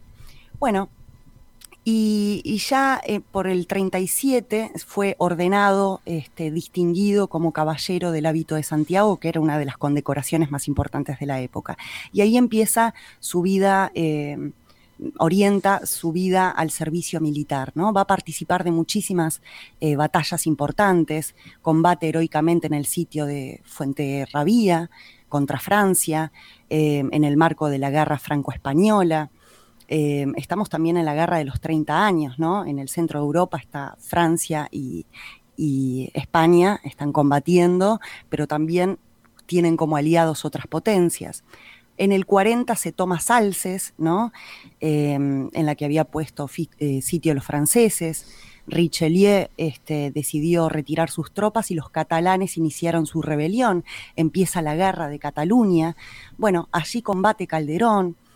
Combate en muchas, eh, eh, tiene una, una, participación bastante activa en una primera parte, en un periodo de todas estas campañas, eh, siendo destacado, pero después se retira, ¿no? Es herido, muere su hermano y se va desencadenando en él un paulatino asqueamiento, un rechazo por toda esta guerra.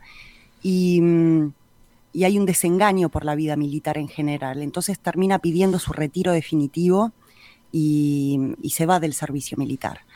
Y mm, ya por eh, cuando tiene 51 años, eh, se, ordena como sacerdote.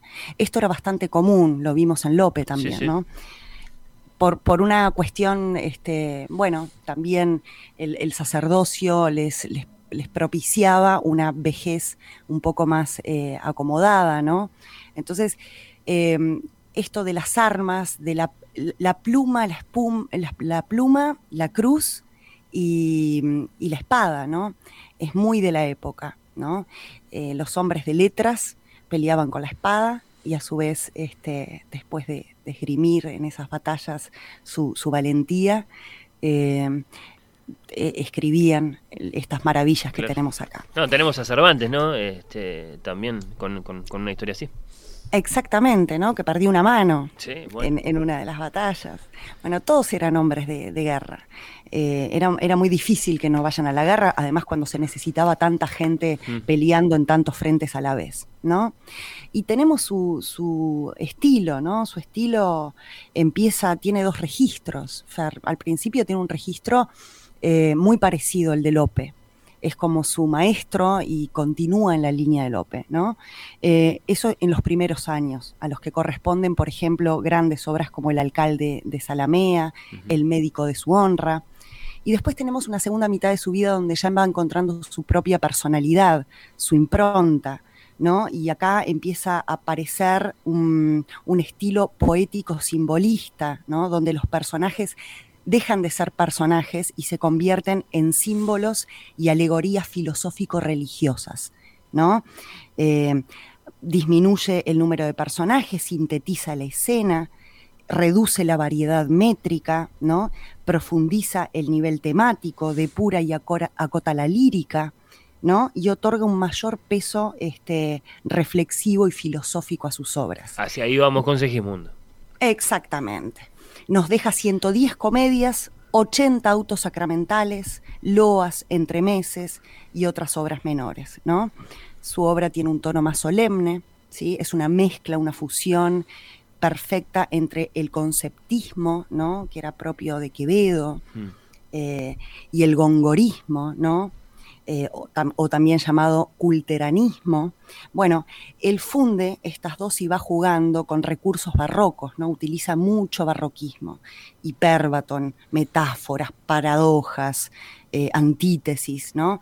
Es un, es un teatro recargadito, es un Lo teatro propio. Sí, sí, lo, claro. se- lo sentimos en, en- en la lectura dramatizada que hiciste, creo. Eh, mm, la palabra barroco debe haber venido, sí, sí, a la mente de, de muchos de quienes nos están escuchando. Y es muy difícil de interpretar. es Mm, muy claro. maravilloso cuando, porque tiene una técnica, este, realmente requiere de un conocimiento de la técnica, de la métrica, eh, para después ayornarla, traerla, bajarla a tierra, poder acercarla al público de hoy, pero sin perder la esencia, sin perder, sin romper el espíritu, porque si no, agarremos otra obra, ¿no? Esto es siempre la discusión cuando uno va a adaptar este, una obra tan importante y tan dis- tan distinta y tan distante del tiempo, tan llena de artificios como es la obra de, de Calderón, eh, es como recuperar su espíritu, no, no reventar, digamos, el verso, pero sí eh, desmelenarlo un poco, despeinarlo para que pueda el público sentirlo más cercano, ¿no? Entonces es un gran desafío.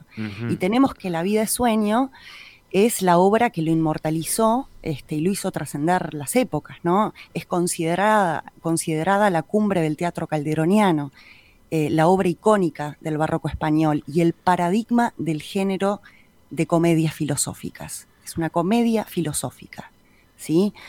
Em, entonces nos encontramos eh, ante un monstruo maravilloso con grandes, grandes, grandes temas. Eh, el argumento de la obra muy rápidamente, para quien no, no lo conozca, Dale. si te parece, lo Sí. repasamos. Este, tiene un montón de vericuetos y hay subtramas, pero vamos, vamos a la trama principal. Lo que está pasando acá es que Segismundo es el príncipe de Polonia, nace en confinamiento, nace, palabrita tan corriente Sí. hoy, que nos genera urticaria, ¿no? Confinamiento y, y se nos eriza la piel. Sí. Bueno, este chico nace, es un príncipe, pero nace en una torre, encerrado, no conoce el mundo, nunca ha ido al exterior. ¿Por qué? Porque su padre, el rey de Polonia, Basilio, eh, es, un, es un, hombre muy supersticioso, es un hombre muy aficionado a la astrología, y cuando Segismundo nace, los astrólogos le predicen que va a tener un hijo varón eh, eh, violento, que va a querer destronarlo, que va a ser un tirano. Entonces, porque era muy supersticioso y le da mucho miedo, lo que hace es encerrarlo. A su vez, cuando nace, su madre muere. La reina muere en el acto, ¿no? dándolo luz. Entonces, todo eso generaba una gran este, paranoia en Basilio, decide encerrarlo, lo confina y él va a crecer en, en, absoluto confinamiento, sin conocer el mundo. Solamente va a conocer a Clotaldo, que es el, digamos, el, el, la mano derecha de Basilio, ¿sí? Y, y va a ser instruido teóricamente por él, o sea, va a tener acceso a libros, a cierta cultura, pero teórica, ¿no? Nada de la práctica. Y eh, lo que sucede es que cuando cumple la mayoría de edad, Basilio, así arranca la obra, decide darle una oportunidad a su hijo y sacarlo de esa torre eh, para ver cómo se comporta, para ver si efectivamente se cumple ese presagio o este, ya está en condiciones de asumir eh, el mando de su corona. ¿no? Lo saca, lo saca de esa torre. ¿Y cómo, cómo creemos que se va a comportar el pobre Segismundo? que nunca fue este, socializado ni civilizado. Después de tanto tiempo en la caverna. exactamente. Es de una crueldad y es absolutamente desgarrador eh, el hecho de, verlo a él tan confundido, ¿no? Lo drogan, ¿sí? le dan un somnífero y de pronto de la torre en donde estuvo siempre aparece en el palacio y le dicen que es príncipe y le dicen que es dueño de todas esas tierras, de ese, castillo, que tiene un, pueblo a su merced, que tiene eh, criados, ¿no?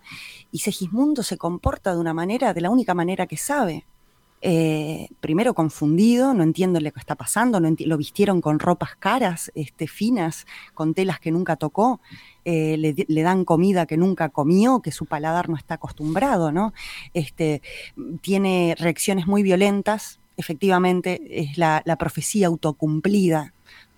Entonces lo que pasa es que tenemos a un Segismundo que está eh, confundido, medio drogado todavía, eh, se le tira encima su prima, Estrella. Eh, claro, las hormonas, es joven, nunca estuvo frente a una mujer, ¿no? Y se comporta brutalmente, como una bestia, ¿no? Y, y después un criado le, le, lo contradice, le dice que no puede hacer algo y lo tira por una ventana, ¿no?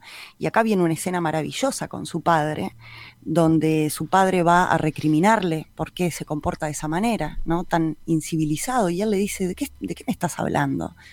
¿De qué me estás hablando? O sea, todavía yo tengo que, yo, yo soy el que te debo, yo soy el que te tiene que pedir disculpas, me confinaste de esta manera, me, me, robaste la libertad. Bueno, y acá está el gran tópico. El gran tópico de esta obra es la libertad, el libre albedrío, ¿no? ¿Es todo predestinación? ¿Hay un libre albedrío? ¿No? Y ahí arranca este monólogo que les compartí sí. desde el principio, ¿no? Eh, Ay, mísero de mí, apurar cielos pretendo, ya que me tratáis así, le está gritando al cielo. Desde el principio de la obra, le está pidiendo explicaciones por qué, por qué los demás tuvieron privilegios que yo no gocé jamás. ¿Qué hice para ofenderte? ¿no? Ese cielo es, es, es Dios, es el universo, como cada uno quiera llamar a esa, a esa cosa que, que está más allá de, de nuestra pequeñez y le está pidiendo explicaciones de su tragedia, de su miseria, ¿no? Eh, es una pregunta retórica, obviamente esos cielos no le van a contestar, y él lo sabe, ¿no? Pero se lamenta con eso. Ahí tenemos a Rosaura y a su, a su criado Clarín que van a estar escuchándolos, escuchando este lamento de Segismundo. Eh, Rosaura llega, tiene su propia historia, llega a Polonia a, a limpiar su honor, es un personaje maravilloso, eh, es la otra protagonista, ¿no? Eh, que va a tener una trama paralela a la de Segismundo, pero se van a entrecruzar y se van a potenciar. Eh, Rosaura fue este, deshonrada por Astolfo, que la dejó abandonada, también por su padre, que es Clotaldo, y que nunca la reconoció, que la abandonó desde muy chica. Entonces llega travestida, vestida de hombre, para este, infiltrarse en esa corte y, poder reivindicar su honor. Y Rosaura, la primera escena, cuando llega, escucha que hay un movimiento en esa torre, va a ir con su criado, que es eh, el bufón, eh, que tiene un corte, un corte bufonesco, que es Clarín, un personaje delicioso, y van a escuchar este lamento que les compartí al principio y vamos a escuchar al final de eh, Segismundo. Y acá hay una reiteración literaria y escénica muy interesante, donde él eh, se apoya de ciertas entidades de la naturaleza, ¿no? Nace el ave, nace el bruto, el bruto puede interpretarse como un caballo salvaje o como un toro, ¿sí? Yo me inclino más por la versión este, del toro, porque lo compara con, eh, con, la, constelación este, taurina en las estrellas. Nace el pez, nace el arroyo, ¿no? Esa reiteración no es eh, arbitraria, siempre cuando en literatura o en, el teatro se repite tanto una cosa, es porque se quiere generar como una suerte de mantra en el espectador, ¿no? Y también en, el actor que lo va diciendo. Libertad, libertad, libertad, ¿no? Y teniendo yo más alma, tengo menos libertad, y teniendo yo mejor instinto, tengo menos libertad. Con más albedrío tengo menos libertad, con más vida tengo menos libertad. Esa es la cuestión. Y esa reiteración es desgarradora porque va produciendo eh, una suerte de, circularidad en el pensamiento, ¿no? En la que él está embotado en ese encierro.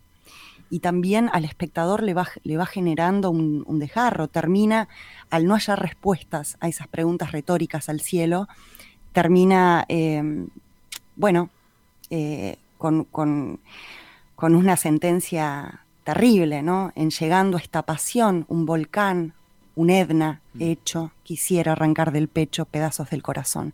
¿Quién no quiso en algún momento, este, frente a una injusticia, arrancar del pecho, de su pecho, pedazos del corazón? Em, es, una, es una obra extraordinaria, con un corte filosófico enorme. La libertad es el gran tema nos preguntamos este, desde el principio con Calderón qué es ser libre, ¿no? Eh, ¿Quién decide quién soy? ¿Qué soy y qué hago con el milagro de la vida que me fue dada? ¿no? ¿Quién manipula los hilos? ¿Quién es el títere y quién es la marioneta? ¿Es el azar? ¿Es el destino? ¿Es mi carácter? ¿Son mis acciones? ¿Realmente dispongo de un libre albedrío o todo es una predestinación? ¿No? Bueno, y, sobre esto va, va asentándose toda la obra, ¿no? Sobre esto y sobre el otro, el otro gran tema, ¿no? Que es el sueño. Claro, la realidad, por lo tanto. Exactamente, ¿qué es la realidad? ¿no? Es la libertad robada y la vida como sueño. ¿no? A este chico le robaron absolutamente todo, todo, todo desde su nacimiento. Se crió encerrado, ¿no? En contacto con libros, eh, pero los libros son palabras muertas, ¿no? Saberes encriptados, si uno no puede dialogar eh, todo ese conocimiento con la vida, con los vínculos.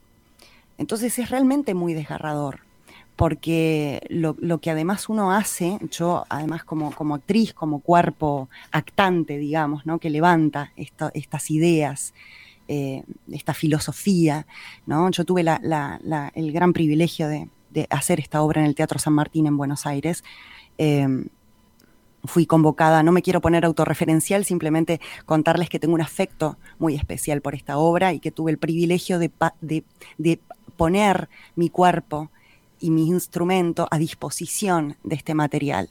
Y realmente es muy revelador y es muy, em, es de un crecimiento enorme como persona, ¿no?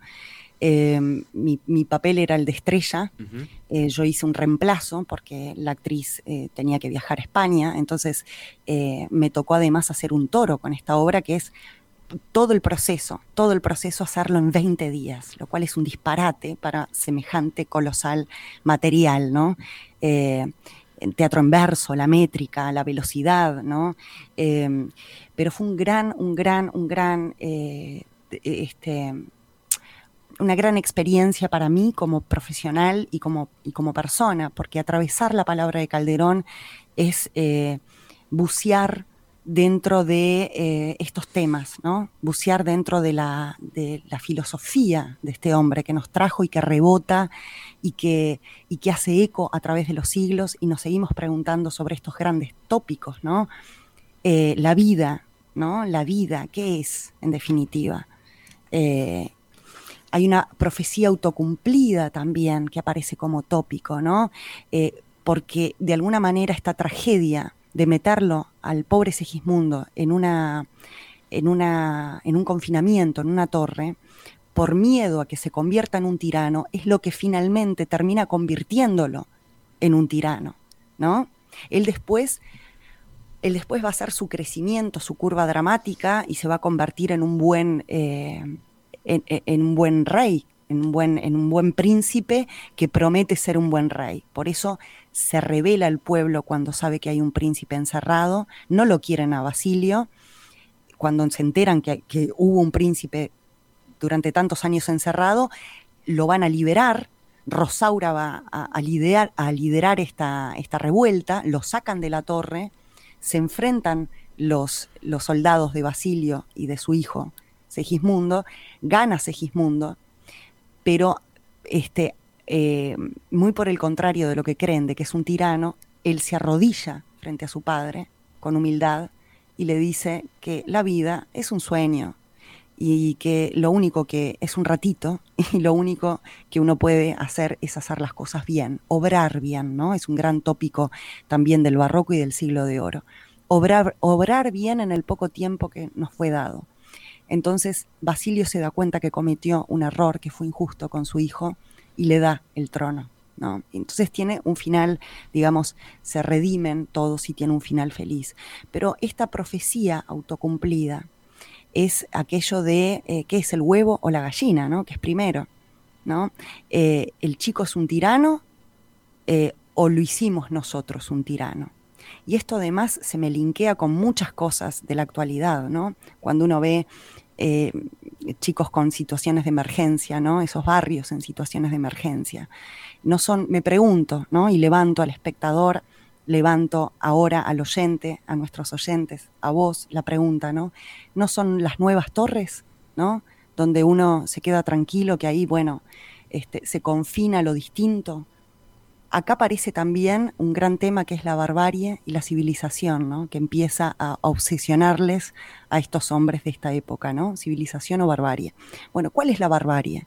La barbarie también es no hacerse cargo de, de confinar eh, a determinadas personas que no nos gustan porque tienen comportamientos diferentes o culturas diferentes, ¿no?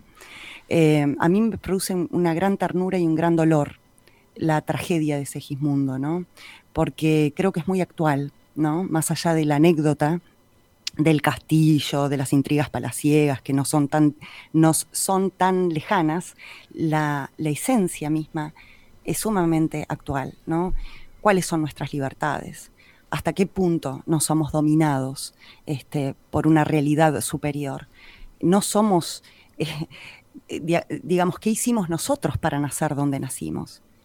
Eh, de alguna manera nacimos nosotros, vos y yo, Fernando, fuera de una torre, de suerte nomás, ¿no? Pero ¿cómo, cómo nos comportaríamos si hubiésemos sido despojados de todo, ¿no? El proceso de sociabilización de una persona, los vínculos y sobre todo la ternura, el cuidado, la protección. A él se le exige que se comporte como un ser civilizado cuando nunca se le dio nada, cuando se lo crió aislado y después se lo acusa como un tirano, ¿no? Eh, hay, un, hay, una escena maravillosa de padre e hijo. Sé que se nos, se nos estaba yendo el tiempo y hay que bajar el telón, pero eh, hay una escena maravillosa de, Basilio y Segismundo, donde Basilio le recrimina haber tirado el criado por eh, la ventana. Y le dice, vine a, darte mis brazos, vine a abrazarte, pero tengo miedo a tus brazos. Se, se cumplió la profecía, sos un tirano. Y él le contesta, sin ellos, sin tus brazos, sin ellos me podré estar, como me he estado hasta aquí, que un padre que contra mí tanto rigor sabe usar, que con condición ingrata de su lado me desvía, como una fiera me cría y como un monstruo me trata, y mi muerte solicita, de poca importancia fue que los brazos no me dé, cuando el ser de hombre me quita. ¿No? Sí, tremendo. La profundidad de la aventura filosófica y la música de la palabra, ¿no? La música del verbo. Este, Eh, Es, es una belleza, es ¿no? muy, es una belleza. muy, muy grande lo que estás invitando sí, a, eh, a conocer. Maya, bueno, pasó La vida de sueño, Calderón de la Barca, como habían pasado Fuente Ovejuna y La Medea de Eurípides. Pasaron, es un decir, están ahí en radiomundo.ui. Como siempre, lo que hacemos para cerrar este capítulo de Gigantes de la Escena es volver a escuchar el monólogo, volver a escuchar a Segismundo. ¿Te parece bien, Maya? Me parece, me parece, Dale. me parece fantástico y me parece eh, que bueno, que espero haberles dejado un perfumito, como me gusta decir, para que se acerquen a este, a este monstruo, a este gigante de la escena. ¿Con es qué venimos la, la semana que viene? La semana que viene, Shakespeare. Opa, Tenemos al gigante de los gigantes, a mi gran amor. es mi, mi gran pasión. Nos vemos en Inglaterra entonces, Maya. Beso grande. Exactamente.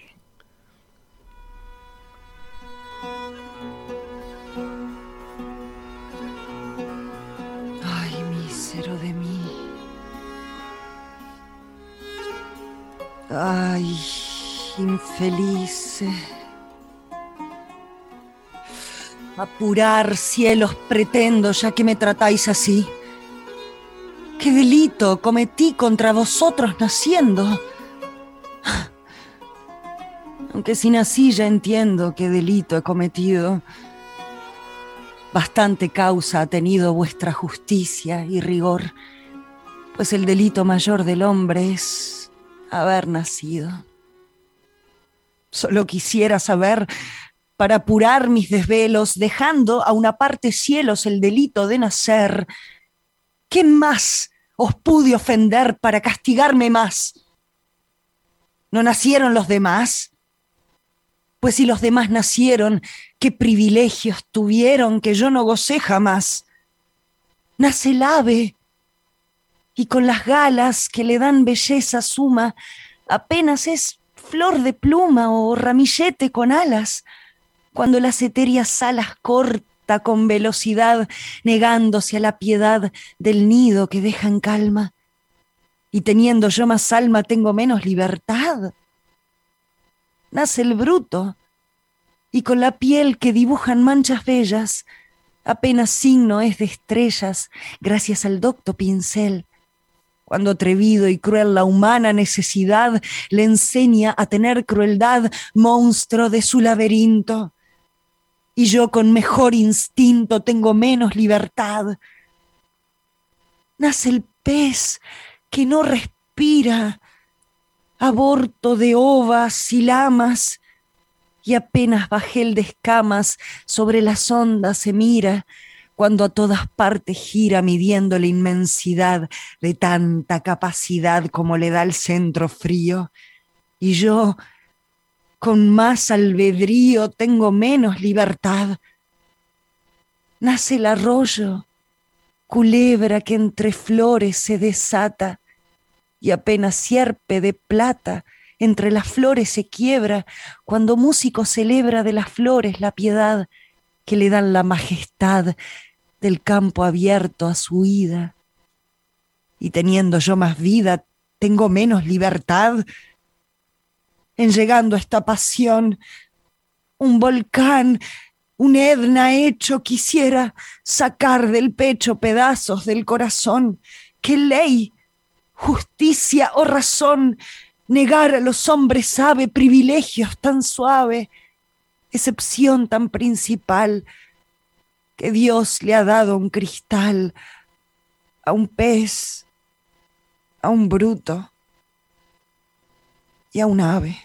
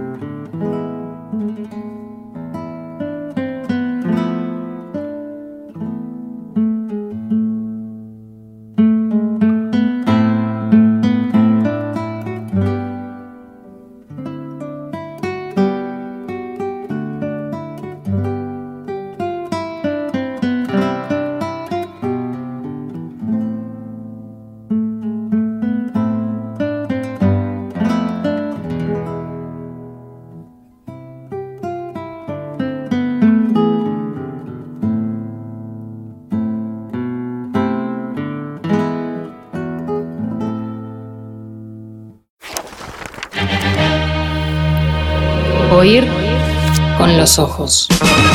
La quinta.